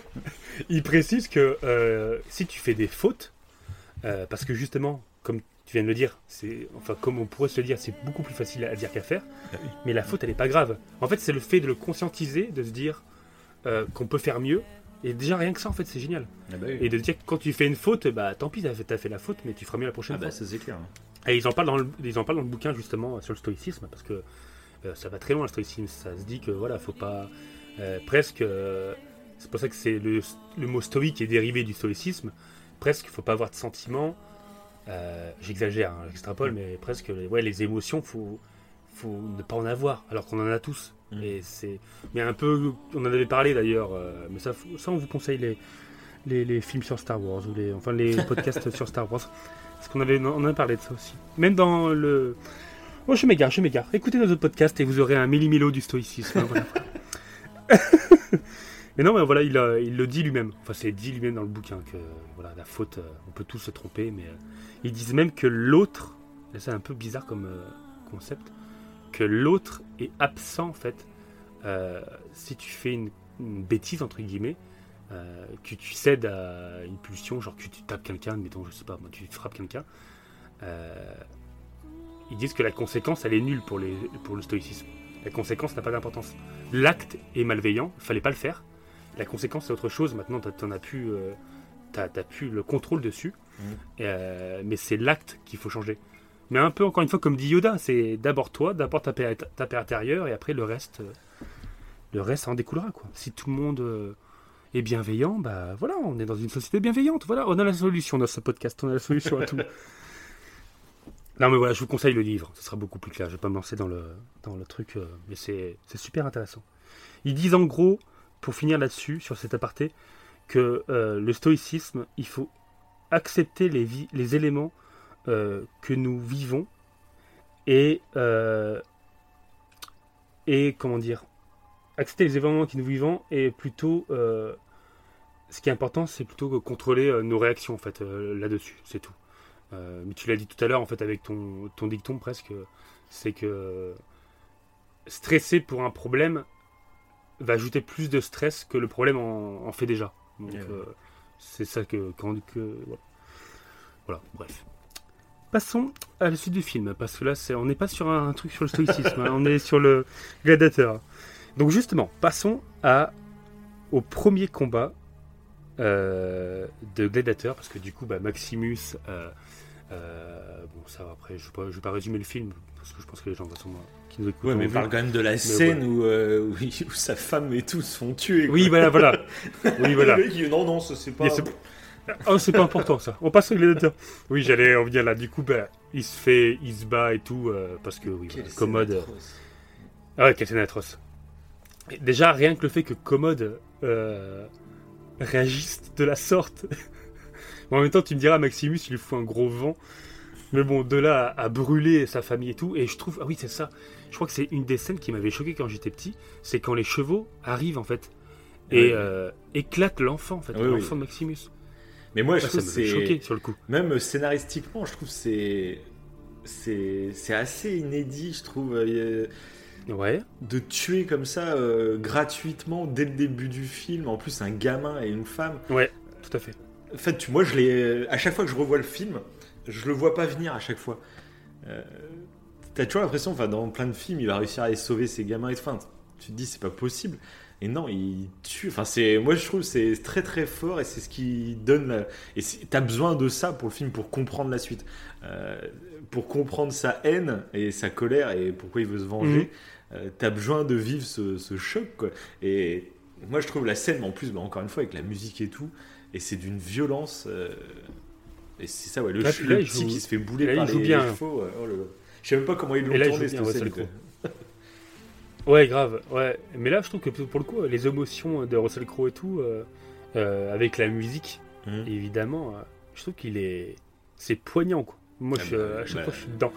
Entre le choc, le choc de leur mort et, et sa réaction, c'est. Parce qu'en plus, il met du temps à aller rejoindre sa famille, là, il est en cheval et tout. Ça bah, c'est. Là, c'est vraiment, ouais. Là, t'as envie qu'il se venge. hein. En fait, t'attends que ça. t'attends que ça pour le reste du film, quoi. Ça va. Et du coup, bah, après, bah, il va être recruté par Proximo. Euh, Proximo, donc euh, joué par Oliver Reed. Et euh, Proximo, donc c'est le marchand de, de gladiateurs. C'est lui Ouais. qui, va, qui va entraîner ses, ses petits gladiateurs, quoi. Et, euh, C'est petit gladiateur, qui- quoi. ces petits gladiateurs. C'est sa petite équipe, quoi, voilà. c'est ça. ce, qui, euh, ce qui est fou, c'est que cet acteur est, décédé euh, malheureusement pendant le tournage. Ouais, j'avais vu ça. euh, ouais. d'une crise cardiaque. Ouais. Et ils ont. euh, ils- en fait, à la base, bah, ils devaient euh, finir le film, quoi. Ils devaient être là jusqu'à la fin. Ouais. Du coup, en fait, bah, ils l'ont ils l'ont fait tuer beaucoup. Enfin, ils l'ont fait tuer, alors qu'à la base, il ne devait pas mourir. Et, euh, mais quand même, pour continuer à, à faire des scènes avec lui, parce que tout n'était pas fini, ils ont dépensé plus de 3 millions de dollars euh, pour utiliser des effets visuels. En fait, il, a, il, a, il y a eu un doubleur. Et euh, via une animation visuelle, ils ont, re- ils ont, en fait, ils ont reconstruit euh, bah, le visage Ah bon? de Ah, Proximo. Déjà à cette Ouais, sur un époque-là. euh, Ah ouais. Ouais, Ah, on- et bah, 3 millions de dollars, ils ont dépensé. hein. Bah ouais, mais même aujourd'hui, ça coûte encore une fortune. On le voit avec les Star Wars et tout. Ouais, ouais. Et c'est la même technologie que dans les derniers Star Wars. euh, Parce que Alors, est-ce que c'est la même? Je ne sais pas. des mais, années euh, de- ouais, ils ont début des utilisé années des- 2000, quoi. C'est ouf. Parce qu'à l'époque, Ouais, euh, les ouais. effets 3D, c'était pas ça. hein. Euh, Toy Story, Alors, je je crois que c'est sorti si 4 je ou peux 5 te ans dire. avant. euh, Voilà quoi. C'est dingue. Ouais, ouais, mais clairement, ouais. Ouais, ils ont utilisé. Alors, Parce que j'ai pas remarqué, moi. précis. Toi, je savais que l'acteur était Ah, moi décédé, non plus. mais je croyais qu'il avait eu le temps de tourner toutes ces scènes. J'ai pas du tout fait gaffe dans le film à un moment Mais où ça peut-être- m'aurait choqué. Alors, est-ce qu'ils l'ont fait euh, de face? Je ne sais pas. Peut-être qu'ils ont, Mhm. ils ont utilisé des animations visuelles, mais euh, sur les côtés. Ouais, d'accord, ouais. et pas forcément de face. Ça, ça se voit pas Ça, du je sais Moi, pas. j'ai pas du tout fait gaffe. hein. Ah non, moi non, moi non plus. Mhm. Moi non plus. Euh, non, c'est pas, ouais, c'est pas précisé. Donc je sais pas quel. euh, je sais pas regarder. Ouais. Ouais, c'est dingue. Mais ouais, c'était, c'est pendant une soirée en plus apparemment ils ont fait une soirée très arrosée, puis euh, euh, ils en parlaient les acteurs là, parce qu'évidemment j'ai le j'ai le Blu-ray hein, vu que je suis fan de ce film, et ils en parlaient dans bah, dans le dans making of bah, qu'il a ouais qu'ils avaient fait une soirée avec lui et tout, et puis bah, il est une crise cardiaque bah, pendant la soirée Mhm. bien alcoolisé. Et après, ils ont réussi. Bah... C'est pour ça qu'à la fin, euh, je me rappelle qu'à l'époque, je comprenais pas. Il y avait écrit hommage à, à Oliver Reed. Ou, Je sais pas. Pourquoi Ah non, je comprenais pas. Moi, j'ai, j'ai, ouais, je, comprenais- je savais pas qui c'était. Moi, j'avais pas cherché à comprendre. Après, euh. Ouais, c'est vrai. Après, mec ne cherche pas du J'avais- tout quoi. Hommage, euh, attendez, moi je le connais pas ce type-là. Attends, mais j'ai- bah, j'avais quel âge quand j'ai vu Moi, je crois. que- Attends, la première fois, j'ai- j'avais 12 ans la première fois que j'ai vu le film. Ouais, mais t'étais bien con à 12 ans. Euh, Je me disais, bah, c'est qui dans euh, qui, Reed Je euh, comprenais pas. de faire un hommage. qui le- Oui, c'était qui le- Non, mais je comprenais. je Faites un hommage à la femme était le personnage. de, de, de Maximus. hein. Mais ouais, non, mais je crois que, ouais, je crois que c'était un personnage dans le D'accord. film. Ah, pff. Et je croyais, non, mais je crois, Ouais, je crois, Ouais, et que c'était pas l'acteur. Eh bah dis donc, qu'est-ce qu'on allait faire. Qu'est-ce qu'on Quel enfoiré. Quel enfoiré. Dites-le, mettez dans le commentaire, c'est un enfoiré d'avant. et du coup, alors là, c'est le, le début de la décadence historique. non, pas de la décadence histo- historique, mais euh, culturellement, les combats de gladiateurs, c'était pas du tout comme c'est présenté en fait dans le, euh, bah, dans le film, clairement. Dans le film, Mhm. c'est très sang- sanguillonnant, euh, très violent, etc. euh, Mhm. voilà. Alors qu'en vrai, c'était pas du tout comme ça. Euh, en vrai, eh ben, c'était du MMA. Mais il y avait quand même des, le- des le- combats à mort, non? C'était très rare. Ah bon? En Mais vrai, genre le ouais. truc... euh, Parce que pour moi, c'est... Ouais, c'est bah tu vois, voilà. Voilà, tu vois, c'est film. Voilà, bah voilà. Voilà, voilà. Il est trop déçu. Attends, alors je ouais. Peut-être pas aussi trucs. violent, bien sûr que non, mais pour moi, c'était des, des condamnés à mort qui, justement, euh, venaient pour gagner leur Non. liberté euh, en se combattant à mort, quoi, en gros. Et, et Non. justement, en plus, ça sert de débat sur pas mal de trucs sur euh, est-ce qu'aujourd'hui, on pourrait faire un show télé euh, avec des Mhm. morts, tu vois, des combats à mort, par exemple, et euh, beaucoup, bah, bien sûr, disent euh, non, c'est impossible et tout, mais si un jour ça arrivait à la télé, on serait combien? Un peu à la Black Mirror, on serait combien à la regarder finalement À regarder. cet événement? Et moi, je suis sûr que ça ferait une audience, mais de malade mental. Euh, Il y avait le film qui était sorti sur la roulette russe, là, avec Oui. Eva Mendes, là, qui est génial. Tout à fait. Et ouais. comme idée de concept, je trouve ça dingue. Et pour moi, justement, à chaque fois, ça revenait ce débat de, à l'époque, c'est ce que ce qu'on faisait avec les gladiateurs. En gros, on remplissait des stades avec des combats à mort. Donc là, tu viens de me casser un mythe et je... voilà, tout s'effondre, tout s'effondre. Tout s'effondre. Alors, c'est plus nuancé que ça. Mais d'ailleurs, c'est ce qui est intéressant, c'est qu'on est obligé de rajouter du, du sanglant, du sanguinolent pour que, bah, que ça soit attractif. Même quand tu vas au Puy du Fou Mhm. Euh, et que tu regardes les combats des gladiateurs dans le Coliseum qui a été créé, c'est euh, sanguinolent, si c'est assez violent quand même. Euh, alors qu'en vrai, c'était pas comme ça. Les combats des gladiateurs, euh, c'était, il y avait des rounds. Hein. Tu avais Ouais. 5 minutes, tu avais une pause, et après tu reprenais 5 minutes. Il y avait des. Même, pas, d'accord. même pas. Non, c'était un match de 5 minutes avec des pauses, parce qu'avec le poids et tout, ils en pouvaient plus. Ils Et se battaient avec des, des- des- des épées ou ils se battaient à poing nu Oui. Ah, à point nu, euh, il y avait des. Il y avait pas d'épée du tout. Ah, mais c'est quoi ce non, délire je rigole, je rigole. Ah, Je ah, ouais, tu m'as fait flipper là, je suis plus rien en fait. Non, non, mais ils avaient des gants de boxe. Et c'était un ring, il n'y avait pas de c'est ça. c'était- Puis c'était il y a 15 jours. C'était un bon. C'est clair. Non, du coup, euh, ils avaient effectivement des épées et tout, mais c'était des épées faites euh, En bois. euh, pour le combat de démonstration. Ouais, mais presque. C'est des épées faites exprès. Même ce qu'on voit en fait dans le film, les, genre la, la, la grosse boule de pique, là, je sais plus comment ça s'appelle, que le gars fait tournoyer, là, Ouais. avec une chaîne au bout. Là. Ça, Ouais. ça, y- non, ça, ça y était pas. Si, mais si, ça y était. Ouais. J'y étais. Bah, dis-toi, j'y étais. Eh il y avait un, euh, ce qu'on appelait des lutteurs à l'époque, un lutteur sur trois qui était volontaire parce qu'ils étaient très bien payés. Ouais. Euh, et euh, par contre, effectivement, il y avait parfois des mises à mort. Ça pouvait arriver. Donc ça, tu vois, il y a une part de nuance. Il y avait beaucoup de lutteurs qui étaient payés pour faire du, du cinéma. Ouais. En fait, au tout début, c'était très violent. Ça commençait très violent. Ça a duré pendant 400 ans, hein, il me semble, le truc de Gladiator. Et au début, c'était tr- très sanguinolent. Et après, euh, petit à petit, bah, vu que ça faisait amener du monde, c'est devenu plus un spectacle. Donc des vrais combats de lutte, en fait, euh, plus que ça. Enfin, lutte avec des épées. Quand je dis lutte, c'était voilà, des combats de gladiateurs. Mais des, des faux combats. Euh, et il y avait des combats de gladiatrices aussi. D'accord. Il n'y avait pas que Ouais, des gars qui combattaient. jamais, ça, ouais. Ah, pardon, Assassin's Non, Creed. mais c'était. oui, mais c'était pas, c'était pas mixte. C'était femme contre femme et homme contre homme. Il n'y avait pas le, le mélange. Comme Euh, aujourd'hui, Mais du finalement. coup. euh, oui, Enfin, voilà, pour les combats de MMA et tout, pas, pas les combats de gladiateurs, mais. Oui, oui, oui, oui, oui, tout à fait, ouais. Et du coup, bah, euh, voilà. Mais euh, il y avait effectivement des mises à mort, euh, mais t'avais pas de. Est-ce qu'on doit le laisser en vie, oui ou non? Non, ça, ça n'existait pas. oui, ça, ça, j'avais déjà entendu. ouais. Oui, ça, j'avais déjà entendu. ouais. Voilà. T'avais effectivement, on suppose d'après les écrits qu'il y avait un doigt vers le bas, on sait pas lequel c'est, pour une mise à mort. Mais t'avais pas de choix de la vie ou la mort, comme on le Mhm. prétend, comme il y a dans le film, etc. Mais euh, et c'était même pas l'empereur qui décidait, c'était l'organisateur de combat. Mhm. Donc là, ça aurait été Proximo en fait qui, qui aurait dû décider. Je sais pas si euh, euh, un tel ou un tel devait mourir. Mhm. Donc c'est beaucoup moins ouais, violent que. Et est-ce que c'était vraiment des esclaves qui. qui Bah, il y en avait, combattaient, oui. Après, il y avait des-. Il y avait des esclaves, ouais, ouais, il y avait des esclaves qui combattaient. Et donc ce truc Ça, euh, si tu survis, euh, tu gagnes ta liberté, ça, euh, ça n'existe pas non plus, quoi. C'est Alors, euh, c'est très ça, il me semble pas. cinématographique, quoi. Ouais. Euh, ça, ouais, je me suis pas. J'ai pas eu de retour là-dessus. Il me semble pas. En fait, ils y allaient pour être payés ou c'était des prisonniers qui. Mhm. Bah, c'était leur. Leur, hobby, je pense que. ouais, leur hobby. Et justement, les, en fait, les- au contraire, les lutteurs qui étaient. euh, qui étaient bons. Enfin, les moi, j'ai dit lutteurs maintenant. Les gladiateurs qui étaient bons. euh, on voulait les garder quoi. Le but c'était de les garder, Oui, c'était bah surtout pas qu'ils meurent. Qui Ils étaient, il y ils étaient euh. chouchoutés. Oui, bah oui. Ouais, voilà. Donc. euh, Après, ça devient limite comme donc, du voilà. catch, quoi, en gros. Quoi. Tu fais monter des, ouais, c'est ça. des, des figures qui sont euh, imbattables. euh, On le voit, de toute façon, même dans le film, il y a le Gaulois invincible. Euh, Oui, euh, c'est. euh, je l'ai noté. Tigrix. Mm. Tigrix, il s'appelle. Avec les tigres. oui, Avec bah les- oui, bah, il a, il a euh, accompagné, accompagné ses tigres. Ouais, ouais. ouais. Ouais, qui va combattre après contre, euh, contre Maximus.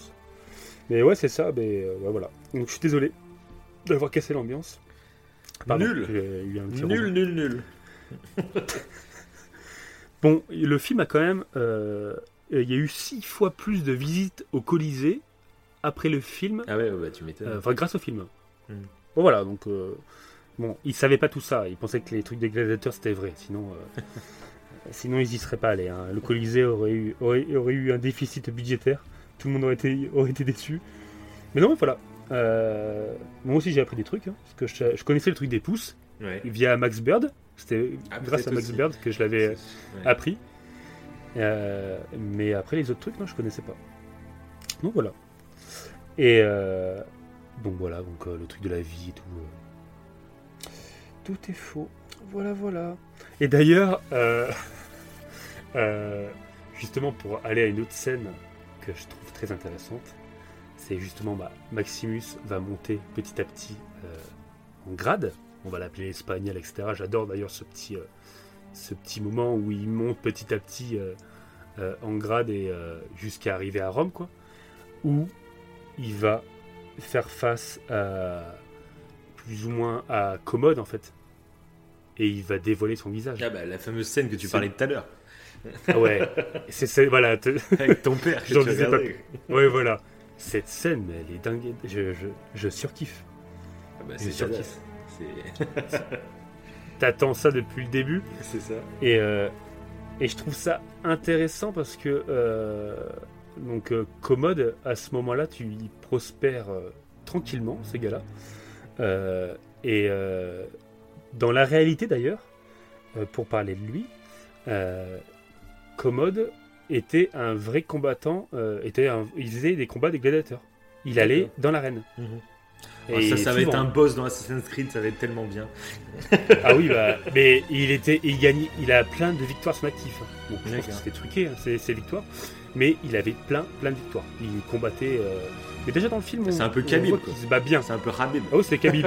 ouais, voilà. C'est C'est Khabib euh, Norma- Nurmagomedov, mais de de, des de gladiateurs. l'époque. Ouais, il a. Puis Maximus, c'est c'est euh, Conor McGregor, là. c'est ça. C'est le duel. C'est ça. Et euh, ouais, et ben du coup, il a, euh, il y avait ça, et, euh, et il était réellement mégalo. Euh, après, en fait, Marc Aurèle, ça a été le dernier des beaux empereurs entre guillemets, euh, des cinq bons empereurs. Et après, il y a eu Commode, qui lui bah, était un, un tyran, etc. Et un mégalo de fou, euh, mais justement, par contre, qui combat, qui, voilà, qui faisait des, des bons combats gladiateurs pour montrer à quel point il était fort, à quel point il était bon, etc. Donc c'est intéressant. Et, euh, et Jacques Gleason, le mec, euh, je sais pas si tu te rappelles de cet acteur, le petit blond euh, qui joue dans Game of Thrones. Le, qui joue le roi Barthéon, là. Euh, le plus jeune. Je sais, Je vois, je je- sais plus, ouais. Dans Game of Thrones, le petit blondinet, sais, la petite, t'as envie de le frapper tout le temps, le, le petit blondinet, euh, le- comment il s'appelle? Bah, le, le, le, fils de, euh, de Cersei. Euh, ouais, le fils de Cersei. Ah, dans Game of Thrones, oui. Dans Game of Thrones, ouais. Oui, bah, le petit prince, oui, d'accord, je vois. Il joue Ouais, dans le le petit film prince. Et ben non, non, non. Ah, ah, mais ça lui- n'a aucun intérêt. non. non, non, mais attends, attends, si, si. Il s'est inspiré de D'accord. Phoenix. Il s'est Ah, inspiré de, ok, oui, de ses- d'accord, ok. de, de sa façon de jouer et tout pour. Euh... J'ai trouvé ça intéressant comme anecdote. Je croyais que c'était un même acteur qui avait joué dans les deux trucs. Donc, euh, non, voilà. Mais t'as pas le nom d'ailleurs, coup, je me rappelle plus comment il s'appelle ce, ce blond là qui. On va pas spoiler Game of Thrones. Jacques- j'ai- J'allais spoiler Game of Thrones tranquillement quoi. ah oui, oui, c'est Jacques. Jacques Gleason, il s'appelle. Non mais euh, le, le nom du, du rôle, pas, pas de l'acteur. Ah, du. euh, Comment il s'appelle dans Game bah, of Thrones? Mince, je suis obligé d'aller Bah- regarder parce que ça me. Ça me ça bah, me c'est. Barthéon. C'est un. Oh, je sais plus comment il s'appelle. Ouais, regarde. Si, si, c'était- ils étaient partis des Barthéons, lui, non Euh, Peut-être Bon, enfin, son euh, de famille, mais son prénom qui est, qui est- qui est- qui est quand même connu. Qui est là. culte en plus. Euh, Ouais, on a toujours des trous de mémoire pendant les- Tyrion, Cersei. Ah oui, non, c'est qu'il y a un autre fils. Mais l'autre là, l'autre, ah, je vois sa tête là, oh, cette tête qu'il a lui. Comment il s'appelle Saison 1, épisode 1, il a vraiment sais une plus. tête. C'est l'acteur, des fois il y a des acteurs quand même. Je vois pas. Attends, mais tu. tu mets... Geoffrey, voilà le, le prince. Ah, Geoffrey Geoffrey. Il a vraiment une ça. testo celui-là. tu sens que c'est un petit mais- con quoi. Ah ouais, mais carrément. Je carrément. curieux de le voir dans un autre rôle, mais ces genre, ce genre de personnage, ils peuvent pas faire d'autres rôles.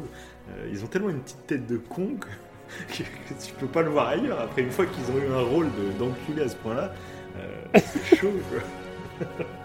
Par Ah oui, Joaquin clairement. Phoenix, euh, je- ah, remarque, après, il est très Oui, fort dans ce dans Joker et dans ce film. Bah, dans ce film, Mm. dans ce film, t'as envie de le frapper. Ouais, mais est-ce qu'il y a de... enfin, Après, Joaquin. Phoenix, il faudrait que je regarde des films où il a un rôle euh, plus normal, tu vois. Mais tu t'es obligé, tu y penses. Et par contre, un truc d'ailleurs, euh, ça faisait longtemps que j'avais pas regardé euh, Gladiator, et depuis, du coup, j'ai vu euh, bah, Joker, le film où il, il joue euh, Joker. Ouais. Et euh, pour le film Joker, il a perdu je sais pas combien de kilos euh, pour faire ce rôle. Et du coup, après Joker, c'est la première fois que je revoyais Gladiator. Et je l'ai trouvé gros, du coup je le trouvais bouffi du visage. Tellement je me suis habitué à son visage euh, dans Joker. Et ben Oui, le c'est vrai. revoir, mais dans Joker il est maigre maladif quoi. Alors que dans, dans Gladiator il est bien, il est musclé et tout. il- Oui, il est musclé, Mais du ouais. coup, bah, comme t'es habitué à voir son visage émincé et creusé, et ben là le- le- j'ai l'impression qu'il avait un visage bouffi quoi. C'est trop ça.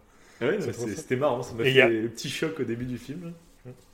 Et il y a une scène que t'as pas dû voir, qui était en version longue, euh, si tu l'as vu toi en version cinéma.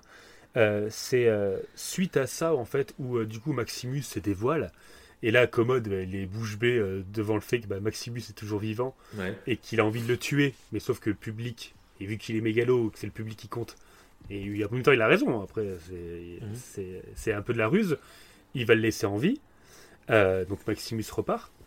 Et juste après il va descendre au sous-sol où il y a la statue de son père euh, donc de Marc Aurel et il va éclater la statue de colère. Ah et ça dans la version voilà. Et ça me fait penser à Star Wars au Ah, rapport entre encore une fois ouais clairement entre Kylo et Dark Vador la même la même.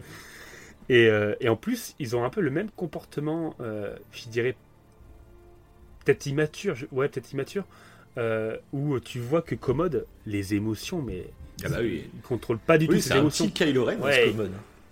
Ouais, mais ouais, c'est ça, c'est ça. Mais il- et c'est justement en, en ça que Marc Aurel euh, savait que son fils pouvait pas être euh, empereur. C'est que lui, presque en tant que stoïcien, son fils, c'est tout le contraire en fait. C'est le gars oui. qui contrôle pas du tout ses émotions et et, et au contraire en fait, il se toutes ses pulsions, etc. eh ben, il veut coucher avec sa sœur. Il veut, enfin, il s'en fout quoi. Tout lui, il a aucun. Ah bah c'est un, un Lannister. hein. C'est un Lannister, oui, c'est ça. c'est clairement, il représente. En fait, c'est deux caricatures, je trouve. Euh, euh, Commode, c'est la caricature du mec qui, qui, qui, qui a aucune, euh, aucune morale, en fait. Euh, il, il vit que par son instinct et il se laisse aller. C'est un psychopathe, quoi. Alors que Maximus, c'est tout l'inverse. Parce que euh, là, quand il se dévoile, euh, ça, j'ai trouvé intéressant aussi. Il, il, il cède pas du tout à la colère, en fait. Il- déjà, je pense qu'il se ferait tuer. C'est aussi pareil, il, il est, il est un petit peu stratège, mais il va, il, euh, il s'énerve pas, il reste super calme. Son calme est presque honorable Euh, parce que il est, euh, il est devant celui qui a tué sa famille et il reste, il reste stoïque. Oui, et puis on voit, il repart. et on voit qu'à chaque fois, en plus, c'est la bonne réponse. Parce que ça énerve encore Oui. plus commode, ça joue pour sa survie. Enfin, tu vois que le tout le monde a des, a des moments là. Tu dis, mais défonce-le. Mais il le fait pas, et tu te rends compte qu'il fait bien de pas le faire en plus. C'est ça qui c'est ça. intéressant. ouais. C'est ça. Et, euh, et c'est encore pire euh, après. Tu parlais de Tigrix, le Gaulois là, où euh, bah, justement Commode il va tout, il va préparer un truc pour être sûr que Maximus meurt en fait lors d'une arène. Et donc il prépare bah, Tigrix, il prépare les tigres. Et donc Maximus va encore une fois gagner. Il va mettre Tigrix à terre. Et là, Commode veut euh, qu'il, euh, bah, il veut que Tigrix soit tué mais euh, Maximus bah, refuse. Et du coup, à ce moment-là, Commode descend. Et là, il va carrément lui dire Ouais, euh, ta femme, elle a crié ou je sais pas quoi. Oui, il oui, le provoque Oui, bah, c'est carrément. là justement. là, Ça- Ouais, ça- tu dis, ça il va se c'est retourner pire, et puis il va le défoncer. Mais Et- non, il, et en fait, il non. se barre. quoi. Ah ouais, c'est. Et justement, là, c'est. euh, Cette scène, je trouve que c'est la... l'exemple même, justement, du stoïcisme. C'est ça que je trouve intéressant. En fait, là, quand il fait ça, justement, il contrôle euh, totalement. Enfin, à sa place, t'as envie de. de- de- de- Là, c'est presque non humain, quoi. C'est presque surhumain de contrôler sa, sa, sa, sa colère, sa tristesse. euh, T'as envie de lui sauter dessus, quoi, à- Joachim Phoenix. Et non, il a, il a ce contrôle de ses émotions, puis il repart. Et tu vois en plus que, bah, du coup, euh, Commode, il s'en mord les lèvres, tu sais. Mec, il, a- il est. Et d'ailleurs, encore une fois, dans la version longue, juste après cet, cet- cet événement-là, euh, et je te l'avais envoyé en photo d'ailleurs, il, a- va créer, il va faire une exécution. Il va tuer deux de ses gardes. Tu le vois juste après.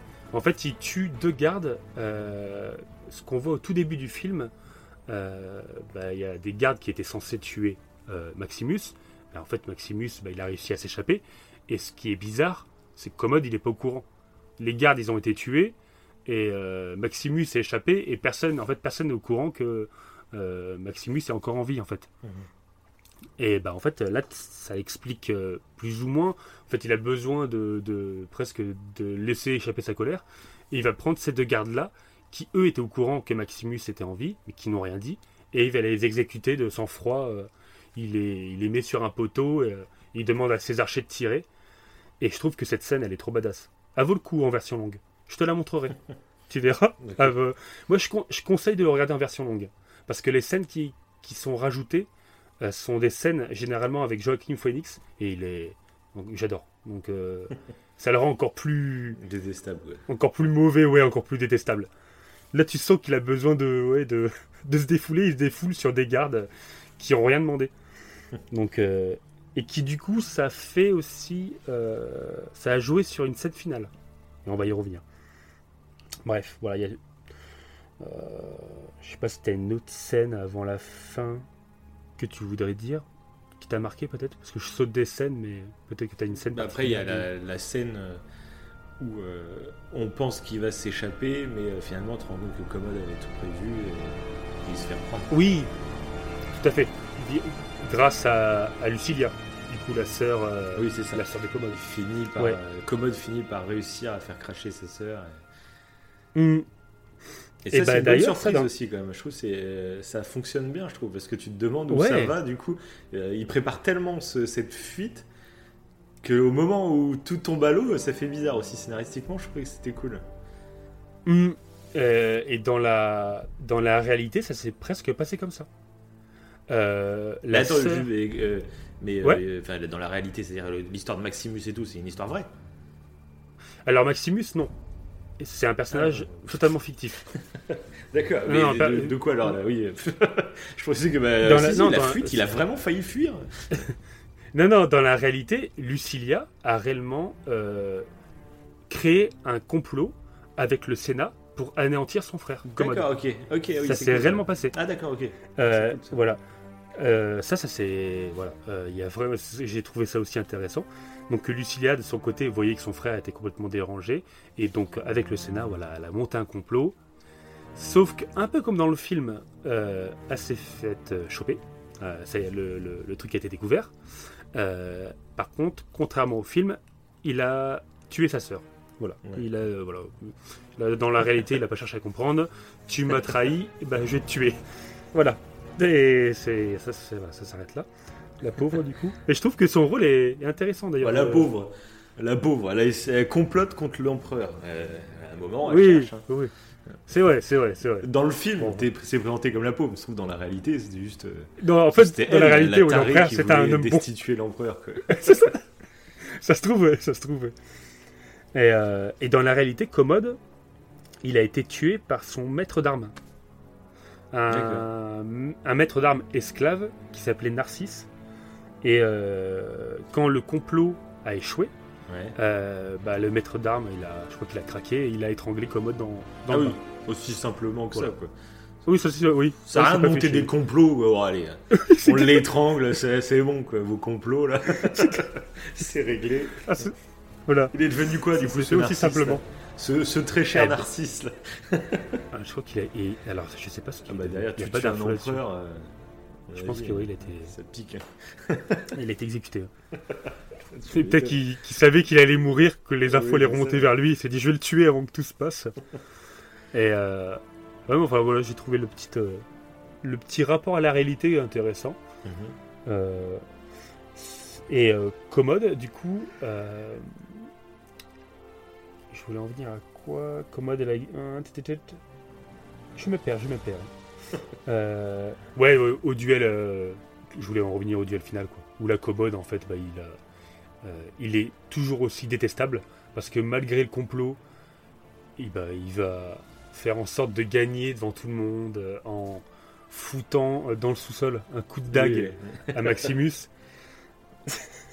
et du coup, être sûr de gagner, quoi. Et je trouve qu'il est. En fait, jusqu'à la fin, moi, la première fois que j'avais vu le film, je me suis dit, mais non, mais il va pas gagner, c'est pas possible. T'imagines, la fin, c'est ça, il gagne, en fait. Et... voilà, c'est la fin de l'histoire. Ça aurait été. euh, ça aurait été horrible. Bon, en fait, Non, non. même avec euh, une dague plantée, et il met, il met quand même Maximus une misère.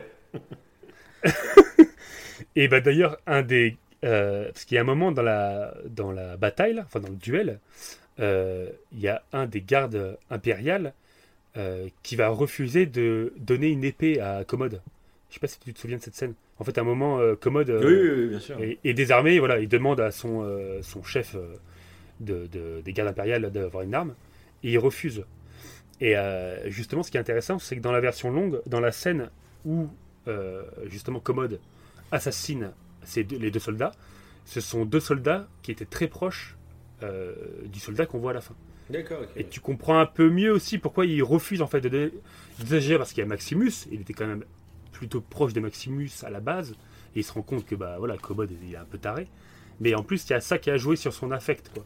Le fait, le fait qu'il tue euh, des soldats à lui de sang-froid de la garde impériale, il s'est dit non mais il va tuer tout le monde, quoi. il est baisé.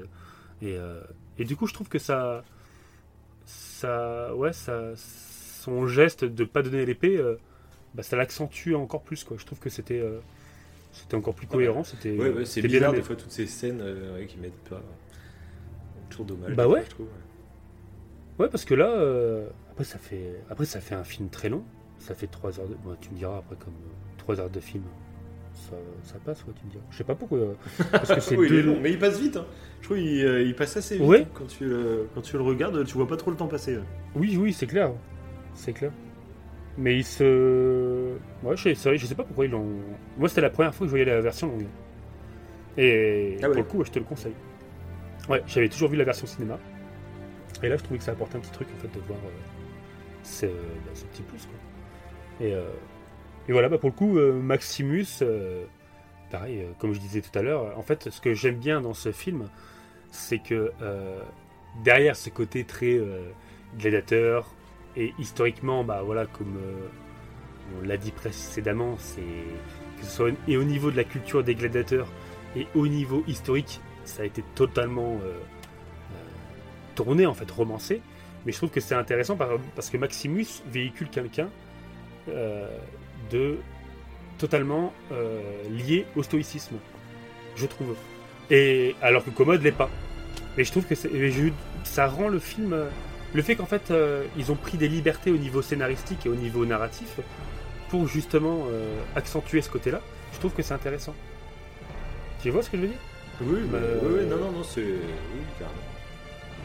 Et j'aime ce qui fait que j'aime toujours, même si maintenant je sais qu'historiquement c'est pas, c'est voilà, c'est c'est erroné. Du coup, ouais, je sais Non. pas moi si ça me.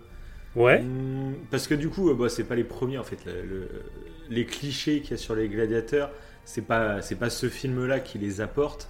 Euh, tu les Mhm. vois dans les BD d'Astérix, hein, bien avant. Enfin, tu vois, t'as des clichés sur les gladiateurs, donc c'est pas eux-mêmes, tu vois, qui viennent euh, euh, fausser ça. Ils surfent juste sur un sur un cliché qui, qui est beaucoup plus vendeur que la réalité, tu vois. Donc ce niveau-là, ça va. Après toute l'histoire, c'est vrai entre Commode et Maximus.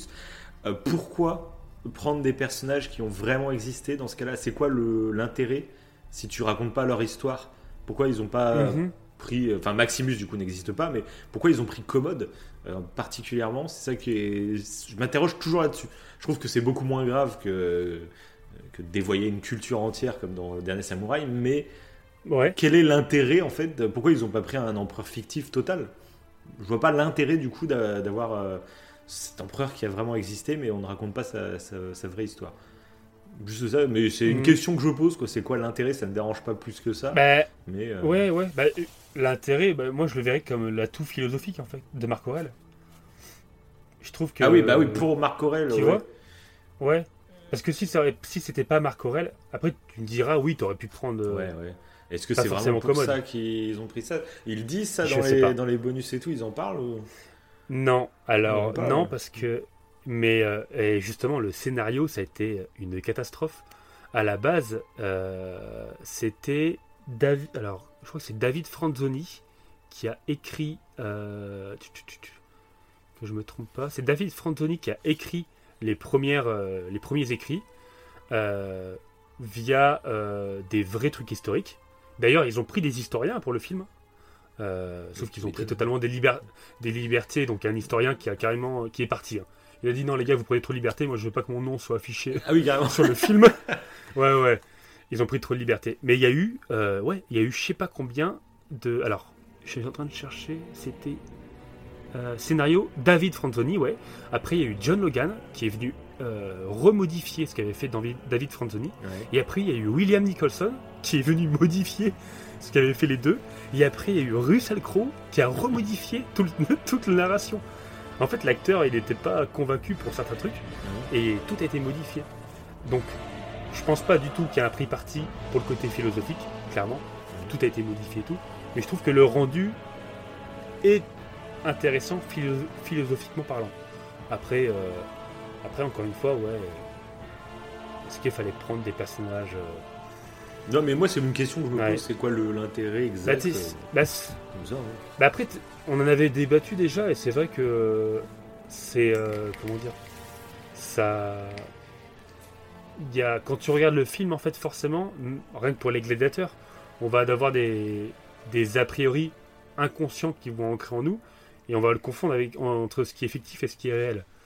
C'est ce qui est un peu, c'est ce qui est un peu dommageable quand tu fais un truc de ce genre avec des personnages qui ont réellement existé. Euh, c'est le même problème qu'il y a pour le dernier Samouraï et d'autres films. Euh, mais en même temps, ils se veulent pas. Il n'y a pas écrit d'après des faits réels, il n'y a pas écrit d'après machin et tout. Je pense qu'en tant que spectateur, quand il n'y a rien d'écrit, euh, même s'il y a des personnages dedans qui ont réellement existé, faut pas, faut pas le prendre comme argent comptant et, et se dire que c'est vrai, tu vois. Ou faut aller Oui, se bah, renseigner derrière. Oui, bah, ça, pour tout. Mais moi, ce que je me demande, c'est juste, du coup, pourquoi en fait? Ouais, Il doit y après, avoir ouais. intérêt. Après, je pense, je pense Bah, qu'ils parce que le- jouer sur le fait que c'est peut-être réel. et- Bah à la base, bah, parce que David Franzoni, lui, c'était basé sur des trucs réels. Mhm. Et je pense qu'en fait, euh, ils étaient. Ouais, en gros, peut-être le base, premier Narcisse, hein. beaucoup. C'était Ouais, Narcisse d'ailleurs, le- le- l'esclave. Ouais, voilà, ça Ouais. se trouve, c'est ça. Le, Le premier, premier. scénario était beaucoup plus ancré sur la réalité. Et, euh, sauf que bah, c'est peut-être Mhm. pas assez vendeur, quoi, niveau scénario et tout. Et donc, ils ont petit à petit modifié le truc en gardant les mêmes personnages. Et euh, ça se trouve, c'est ça, ouais. Ouais, voilà. Et petit à petit, c'est peut-être pour ça que les- des historiens, ils en ont eu marre. Enfin, Ouais, il y en a eu ça, un. J'ai pas vu qui c'était, mais ouais, il a dit Je veux pas mon nom. euh, voilà. Je Ah, c'est toujours compliqué. Il avait Après, peur de perdre. Les historiens, après, je pense que ne pas aussi que sur, euh, euh, sur le côté scénario. Je pense que euh, bah, les historiens, il y en a besoin pour les décors, il y en a besoin pour euh, les armes utilisées, pour les, les tenues. les historiens, ils servent Ouais, à ça aussi, ça. ils servent pas que pour le- les scénarios. Tout à fait. D'ailleurs, euh, L'inspiration aussi du Colisée et tout était liée à une peinture. Une, pe- une peinture où tu vois quelqu'un qui, euh, qui met le pouce vers le bas. Mhm. Euh, avec des gladiateurs et tout. D'où le côté un peu coliséum, etc. Et du côté un peu spectaculaire des gladiateurs. Mhm. Donc ils sont inspirés de plein de trucs qui sont, euh, qui sont réels. Après, bon, après ils ont pris leur liberté. euh, mais bon. Mais bon, voilà. Après, le film, est- même Ridley, ou Ridley, je ne sais pas. Parce qu'il y a Il, euh, Daisy parlais de- Ridley, Daisy Ridley. ah oui, c'est ça. Donc elle, ça se Daisy. Ridley Scott. C'est vrai que j'ai toujours dit Ridley Scott, moi. Ridley Scott. Ouais, C'était ça. Ridley Scott. Ouais. Ça va être la, le mystère de jusqu'à la fin du podcast. mais du coup, euh, ouais, mais même euh, il en parlait, il a été clairement influencé. Tu parlais de Bénur, bah, il il l'a cité. Ah bah oui. Spartacus, Ouais. mais je pense Spartacus, pareil, qui parle des gladiateurs, mais je pense que niveau culture gladiateur, c'est pareil, c'est très. C'est pas cohérent, je pense. Enfin, c'est Mhm. pas, ouais, pas cohérent euh, sur ce qui est historique. Et, euh, il s'est inspiré aussi euh, de la chute de l'Empire romain, mais ça date de 1964. Et donc de Spartacus de Stanley Kubrick. Mais la chute de l'Empire romain, là, je crois que pour le coup, c'est un film qui est très vieux. Du coup, il est trop vieux pour moi que, que je le regarde. Les trucs, tu- je- alors que ça se trouve, c'est, il est géant, c'est le film. Mais là, 1964, euh, je sais pas si. euh. Mais euh, ah, là, par contre, c'est plus concret. C'est, c'est plus proche de la réalité. Ouais. Donc, euh, je- en fait, je serais peut-être presque curieux de le voir juste pour voir par rapport euh, à l'histoire si c'est, si cohérent ou pas. Et euh, et il y avait, ah, si j'ai oublié de le dire ça aussi, lors du duel des tigres, enfin le duel avec les tigres, ils ont failli aussi faire un- une autre scène avec un rhinocéros. Mais un vrai, D'accord. un vrai rhinocéros. voilà. Bon, ils ont, ils ont pas trouvé de rhinocéros assez domestiqué pour le faire. Et du coup, euh, du coup, ils l'ont pas fait. Ah bon. Euh, ça aurait été. euh, Les, les animaux dans ce film, je sais pas s'ils ont été très bien traités. hein. Ça, c'est autre- un autre débat aussi. Ça, Parce que ils cher- pour, pour chercher un rhinocéros domestiqué pour faire une scène. euh, Non, mais un rhinocéros domestiqué, pas j'ai très- jamais, jamais vu ça, même Ouais. dans les cirques et tout. Non, moi non plus. Moi non plus. Mais ils l'ont pas trouvé du coup. Ils l'ont pas trouvé. C'est bon. Et du, et du coup, euh, au tout début, euh, je sais pas si t'as quelque chose à rajouter. J'ai l'impression que j'ai fait que. J'ai j'ai fait, un- j'ai fait que parler. euh, je t'ai pas laissé. Ah bah, c'est Je bon. t'ai pas laissé un. Ah bon. Ça va. hein. Tu me le dis hein, si, euh, si, je, si je parle trop parce que on a vu ça comme commentaire une fois. Euh, non, on a toujours des super des commentaires positifs et tout ça. Ça fait toujours plaisir. On aurait dû le dire en début de podcast. Parce que là, personne, plus personne nous écoute encore une fois. Mais ça fait toujours plaisir les, les retours qu'on a euh, et les retours surtout qu'on a pour l'émission euh, précédente. Euh, Oui, c'est sûr. sur le petit euh, Grégory Villemain. Euh, franchement, c'est, euh, ça fait super plaisir. Et, euh, Ouais, euh, non, t'avais euh, rien de particulier à ajouter bah écoute, non, comme ça, ça me vient pas.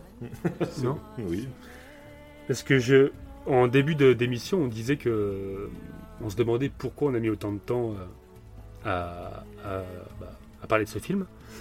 Et je crois qu'en en vrai, s'il n'y aurait pas eu cet élément-là, ça aurait mis peut-être encore plus de temps. Je sais pas pourquoi, mais on l'aurait fait peut-être beaucoup plus tard, ce, ce- cette œuvre en podcast. Mais il y a eu un événement particulier, et je sais pas du coup si t'es si t'es tombé dessus, euh, qui a fait que euh, je me suis dit, bah, c'est le moment d'en parler. Alors, dis, vas-y. Non. C'est euh, pour fêter les 20 ans de Gladiator. parce qu'il est sorti en 2000, bon là on est en 2021, mais bon, l'info date de 2020. euh, il y a une suite Ah qui va sortir. Ah Avec qui? Ils sont tous morts à la fin du film. tu fais une suite Ah avec oui, c'est- qui, quoi? Ça a été la grosse, euh, la grosse discussion, ouais. Donc il y a. eh ben, ça En fait, sera Russell Crowe n'était pas mort. Russell Crowe n'est pas mort pas à la fin. Maximus, il est pas mort. Il a survécu à l'arène. On le voit pas, mais on le verra Et- au début. Se transporter dans un brancard et voilà. Mais tu sais qu'à la base, il, il devait pas mourir. Ah bon? Euh, ils, avaient, ouais, ils avaient prévu une fin où il mourrait pas. Non, ça aurait été trop nul. Bah non, mais là, moi, je trouve que Fallait qui qu'il- donne le. Oui, il faut. Bah oui, tout à fait. Parce que moi, ce que j'ai eu peur, c'est quand il embrasse justement la, la, la sœur de Commode. Et je fais, ah non, Mhm. il- ça va pas finir en love story la fin du film. euh, Il va se mettre avec la. Je serais complètement débile. Et heureusement, non, il meurt à la fin. Et je trouve que c'est, c'est la fin euh, qu'il faut. C'est obligé. C'est, ça peut pas se terminer autrement. Il, re- il Ouais, retrouve mais- sa femme et son fils. En, en gros happy end, tu sais. Ah oui, c'était, c'était pas possible. Mais limite, c'est un happy end en plus. Limite, c'est un happy Oui. end. Il retrouve sa femme et son fils, mais c'est un happy end. Mais mélancolique. Voilà, c'est ça, mélancolique. Ouais, c'est ça euh, qui est cool.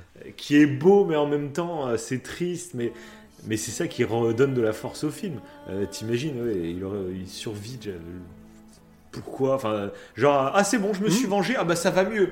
Ah, je vais pouvoir me mettre en couple avec une autre maintenant, c'est bon. Enfin, ça aurait été, mais euh, n'importe quoi. Ce sont toutes les histoires de vengeance.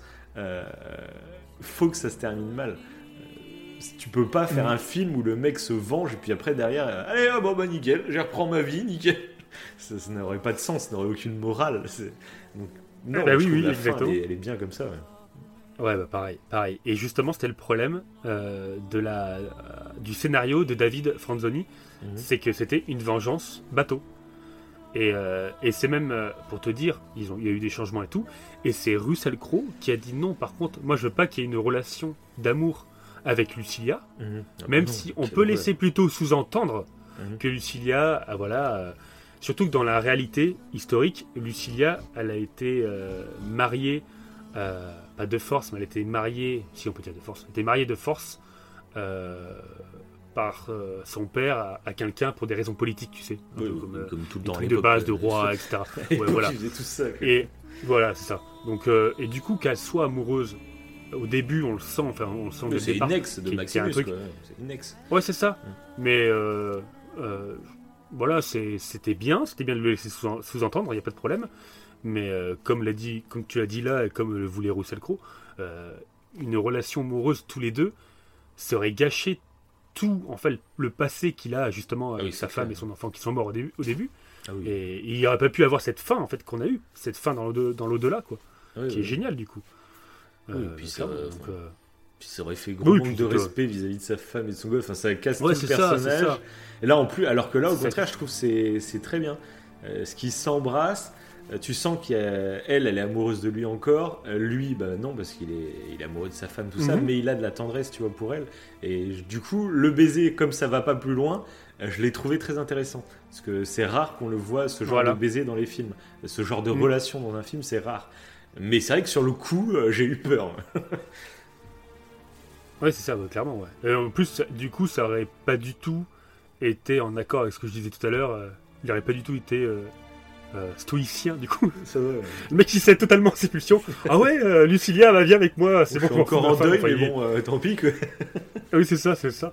En plus, euh, à la base, ce qui est intéressant, c'est qu'il veut pas se venger, quoi. C'est que. Oui, en il plus. va. À la base, il veut se laisser mourir. juste. Oui, non, il veut même Ouais, se laisser ça. mourir. C'est Oui, qu'il il est sauvé mourir, et ouais. puis euh, voilà. Quoi.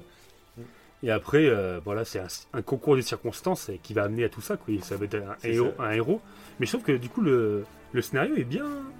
Bien, ouais. J'ai bien kiffé. Donc je pense qu'ils ont bien fait de le retravailler euh, sans cesse. Oui, bah, des fois c'est ça. coup- Des fois c'est dur à juger hein, parce qu'il y a plein de. euh, Aujourd'hui, Mhm. quand il y a des galères au niveau du scénario, tout ça, souvent on dit ah ça sent pas bon, tu vois, pour le film.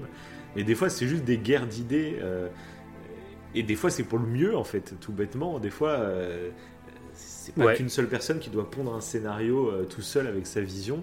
Des fois c'est, alors des fois c'est très bien hein, quand une personne toute seule te- te fait ce qu'elle a envie de faire depuis des années, par exemple, c'est très bien. Mais des fois, c'est bien aussi quand il y a du débat entre les scénaristes et qu'ils sont pas d'accord et qu'au final, euh, au bout de plusieurs mois, ça aboutit sur un truc final qui, qui, peut valoir le coup. Quoi. Et là, euh, après, on sait pas ce qu'étaient les premières versions du coup, mais le film a bien marché et tout, donc je pense qu'il regrette pas, j'imagine. Oui, oui, tout à fait, ouais. Tout à fait. Bah, D'ailleurs, pareillement, quand je parlais du stoïcisme et du fait que nos émotions, euh, genre c'est pas bien, et euh, les valeurs c'est très bien, ça fait un peu manichéen de dire ça, mais c'est pas euh, aussi simple, quoi. Euh, comme pour te rejoindre là-dedans, si c'est pas le même, le même thème, des fois les émotions, au contraire, ser- servent en fait. Et là, je trouve que dans le film, c'est bien présenté, c'est qu'il il réfrène pas ses émotions, il les utilise, il les contrôle à merveille pour arriver à ses fins et, et pour faire ce qu'il fait et, et pour finir en, en beauté. Quoi. voilà. Mais, euh, et comme euh, dans Star Wars, euh, euh, voilà, aussi, des parfois. et, euh, et du coup, donc Gladiator 2, ça sera donc. Ça aurait pu être avec Russell Crowe, mais il est mort, donc il sera pas là. Et encore, euh, il y a des. Je suis tombé là tout à l'heure euh, sur un truc. Ah, Il y a des rumeurs, Ça apparemment, de- il y a Maximus en zombie Il va- qui serait de retour. le 2, t'es con avec Non mais là, ils, ils ont, ils ont intérêt à faire gaffe, ouais, parce que là, ouais, euh, ils vont faire en c'est gros, mais non, mais à mon avis, ils vont refaire un film de Gladiator. Et ils se servent de la licence parce que ça va faire se parler, ça va faire vendre. Mais euh, est-ce qu'il y aura peut-être des petits clins d'œil? Peut-être qu'il y aura, ben encore même pas, parce que l'actrice, euh, elle a, elle a pris 20 ans. Quoi, donc, si ça se peut se passer genre 20 ans plus tard, Bah, si. ils prennent la même Oui. euh, impératrice du coup. Bah, et puis, Le seul truc qu'on sait, ouais. euh, alors l'article c'était qu'en gros, peut-être qu'on verrait euh, Russell Crowe mais dans l'O2A. Si on devait le revoir dans Gladiator 2, non, le truc, Ouais, c'est-à-dire- ah bah, tu le vois en train de jouer Avec- avec ses gamins et en train de courir nu dans les champs Ah, je- de blé. je sais pas, ouais, je sais pas ce qu'ils entendent par ça. Oh Non, Je c'est sais des pas. flashbacks à la limite si vraiment t'as envie de faire clin Voilà. d'œil. Et le montrer maintenant, sa vie de tous les jours maintenant, dans l'au-delà. hein. Dans le- Donc il est en train de faire le barbecue dans l'au-delà. Ah mais du coup, je suis trop curieux de voir ce que ça va être. Mais non, le, le personnage principal, ça sera Lucius, le, le fils de Lucilia. Le petit en fait Ah d'accord, qui, euh, ouais. qui euh, voilà, le petit Qui est aussi voit, taré qui que kiffe, Commode, euh, Maximus. Qui est aussi taré que Bah, commode. ça se trouve. Il, ça se trouve- il veut coucher avec sa mère, lui. Bah, c'est euh, cette ouais. famille, en fait, tous les garçons de la famille, ils, sont, ils aiment l'inceste et le viol, hein, c'est un bon délire. c'est- Aïe aïe aïe. Bah ouais, c'est ça. Bah c'est ça, ça va être euh, Geoffrey euh, Baratheon, ça va être la suite. la l'histoire, c'est ça. Non mais du coup, je suis ouais, je suis je sais pas. Je, Ah, bah, ça, je suis on verra. pas impatient de le voir, Oui. mais je suis curieux, je le verrai, ça c'est sûr. Oui, je suis curieux de voir ce que ça pourrait être. Non, mais même un bon film de gladiateur de 2020, euh, moi, j'irais sûrement le voir aussi. Parce que du coup, comme je te disais, Mhm. on en a plus, en fait, c'est plus la mode. Donc, euh, je serais curieux de voir en 2020 maintenant un bon film avec, avec des bons effets spéciaux et tout, avec un bon budget, euh, ça peut être cool. hein. Bah ouais, ouais, carrément. Carrément. Bon, bah, je crois que t'as fini parfaitement. Yep. T'as conclu parfaitement. t'as conclu parfaitement. un bon film de gladiateur et on vous en fera un podcast euh, Ah prochainement. ouais, ça, ça pourrait être cool. Ça. Voilà. Enfin, à part si c'est, il est tout pourri. Oui, après c'est tout pourri, sinon on le fera pas. Mais voilà, c'était une des raisons aussi pourquoi je me suis dit, bah on va le faire maintenant. Gladi- Gladiator, il y a des rumeurs. Ah oui, qui- j'étais même pas au courant. ouais, donc, euh. Voilà. Qui, qui, voilà, qui parlait un d'eux. Un peu comme Memories of Murder. Il y avait une petite, un petit truc qui a fait qu'on l'a fait ça. plus vite que prévu. J'espère que ce petit podcast vous a plu, hein, que vous avez euh, appris du coup la différence entre les faits historiques et euh, les faits cinématographiques, et que vous en avez appris sur la philosophie stoïcienne. J'en serais ravi, dites-le dans les commentaires. Merci. On dirait un médecin. Ouais, c'est clair Et bah. J'ai pas de petit dicton malheureusement. Je l'ai dit Bravo. tout à l'heure en fait, j'aurais dû, le dû garder pour maintenant. Tu l'as déjà dit dans trois émissions, le même dicton. Ah mince, C'est le dicton que Bah, tu je dis à chaque fois. je l'ai. bah, je laisserai euh, euh, commode faire un dicton pour la fin de notre podcast. Ah, très bien. Je pense que ouais, ça peut être pas mal. Je sais pas ce qu'il a comme dicton, mais Ah. ça va être, euh, ça va être particulier. bon, sur ce, on vous dit à, à bientôt. Ciao. Ne vois-tu pas, Gracchus Que tout le problème est là? Mon père a passé tout son temps à étudier. Dans les livres, dans la science et la philosophie. Il a passé des nuits blanches à lire des rouleaux du Sénat. Et pendant ce temps, le peuple était oublié. Mais le Sénat est le peuple, sire. Choisi parmi le peuple. Pour parler au nom du peuple. Je doute que beaucoup de gens du peuple mangent aussi bien que toi, Gracchus. Où est d'aussi splendide maîtresse, Gaius? Je crois très bien comprendre mon peuple. Alors César peut-il avoir la bonté de nous faire partager sa science? Tirée de sa propre et si longue expérience? Je l'appelle l'amour. Je suis leur père. Les gens du peuple sont mes enfants. Et je les serrerai tous contre ma poitrine et les embrasserai très fort. As-tu déjà embrassé quelqu'un mourant de la peste, sire? Non. Mais si tu m'interromps encore, je t'assure que toi tu le feras.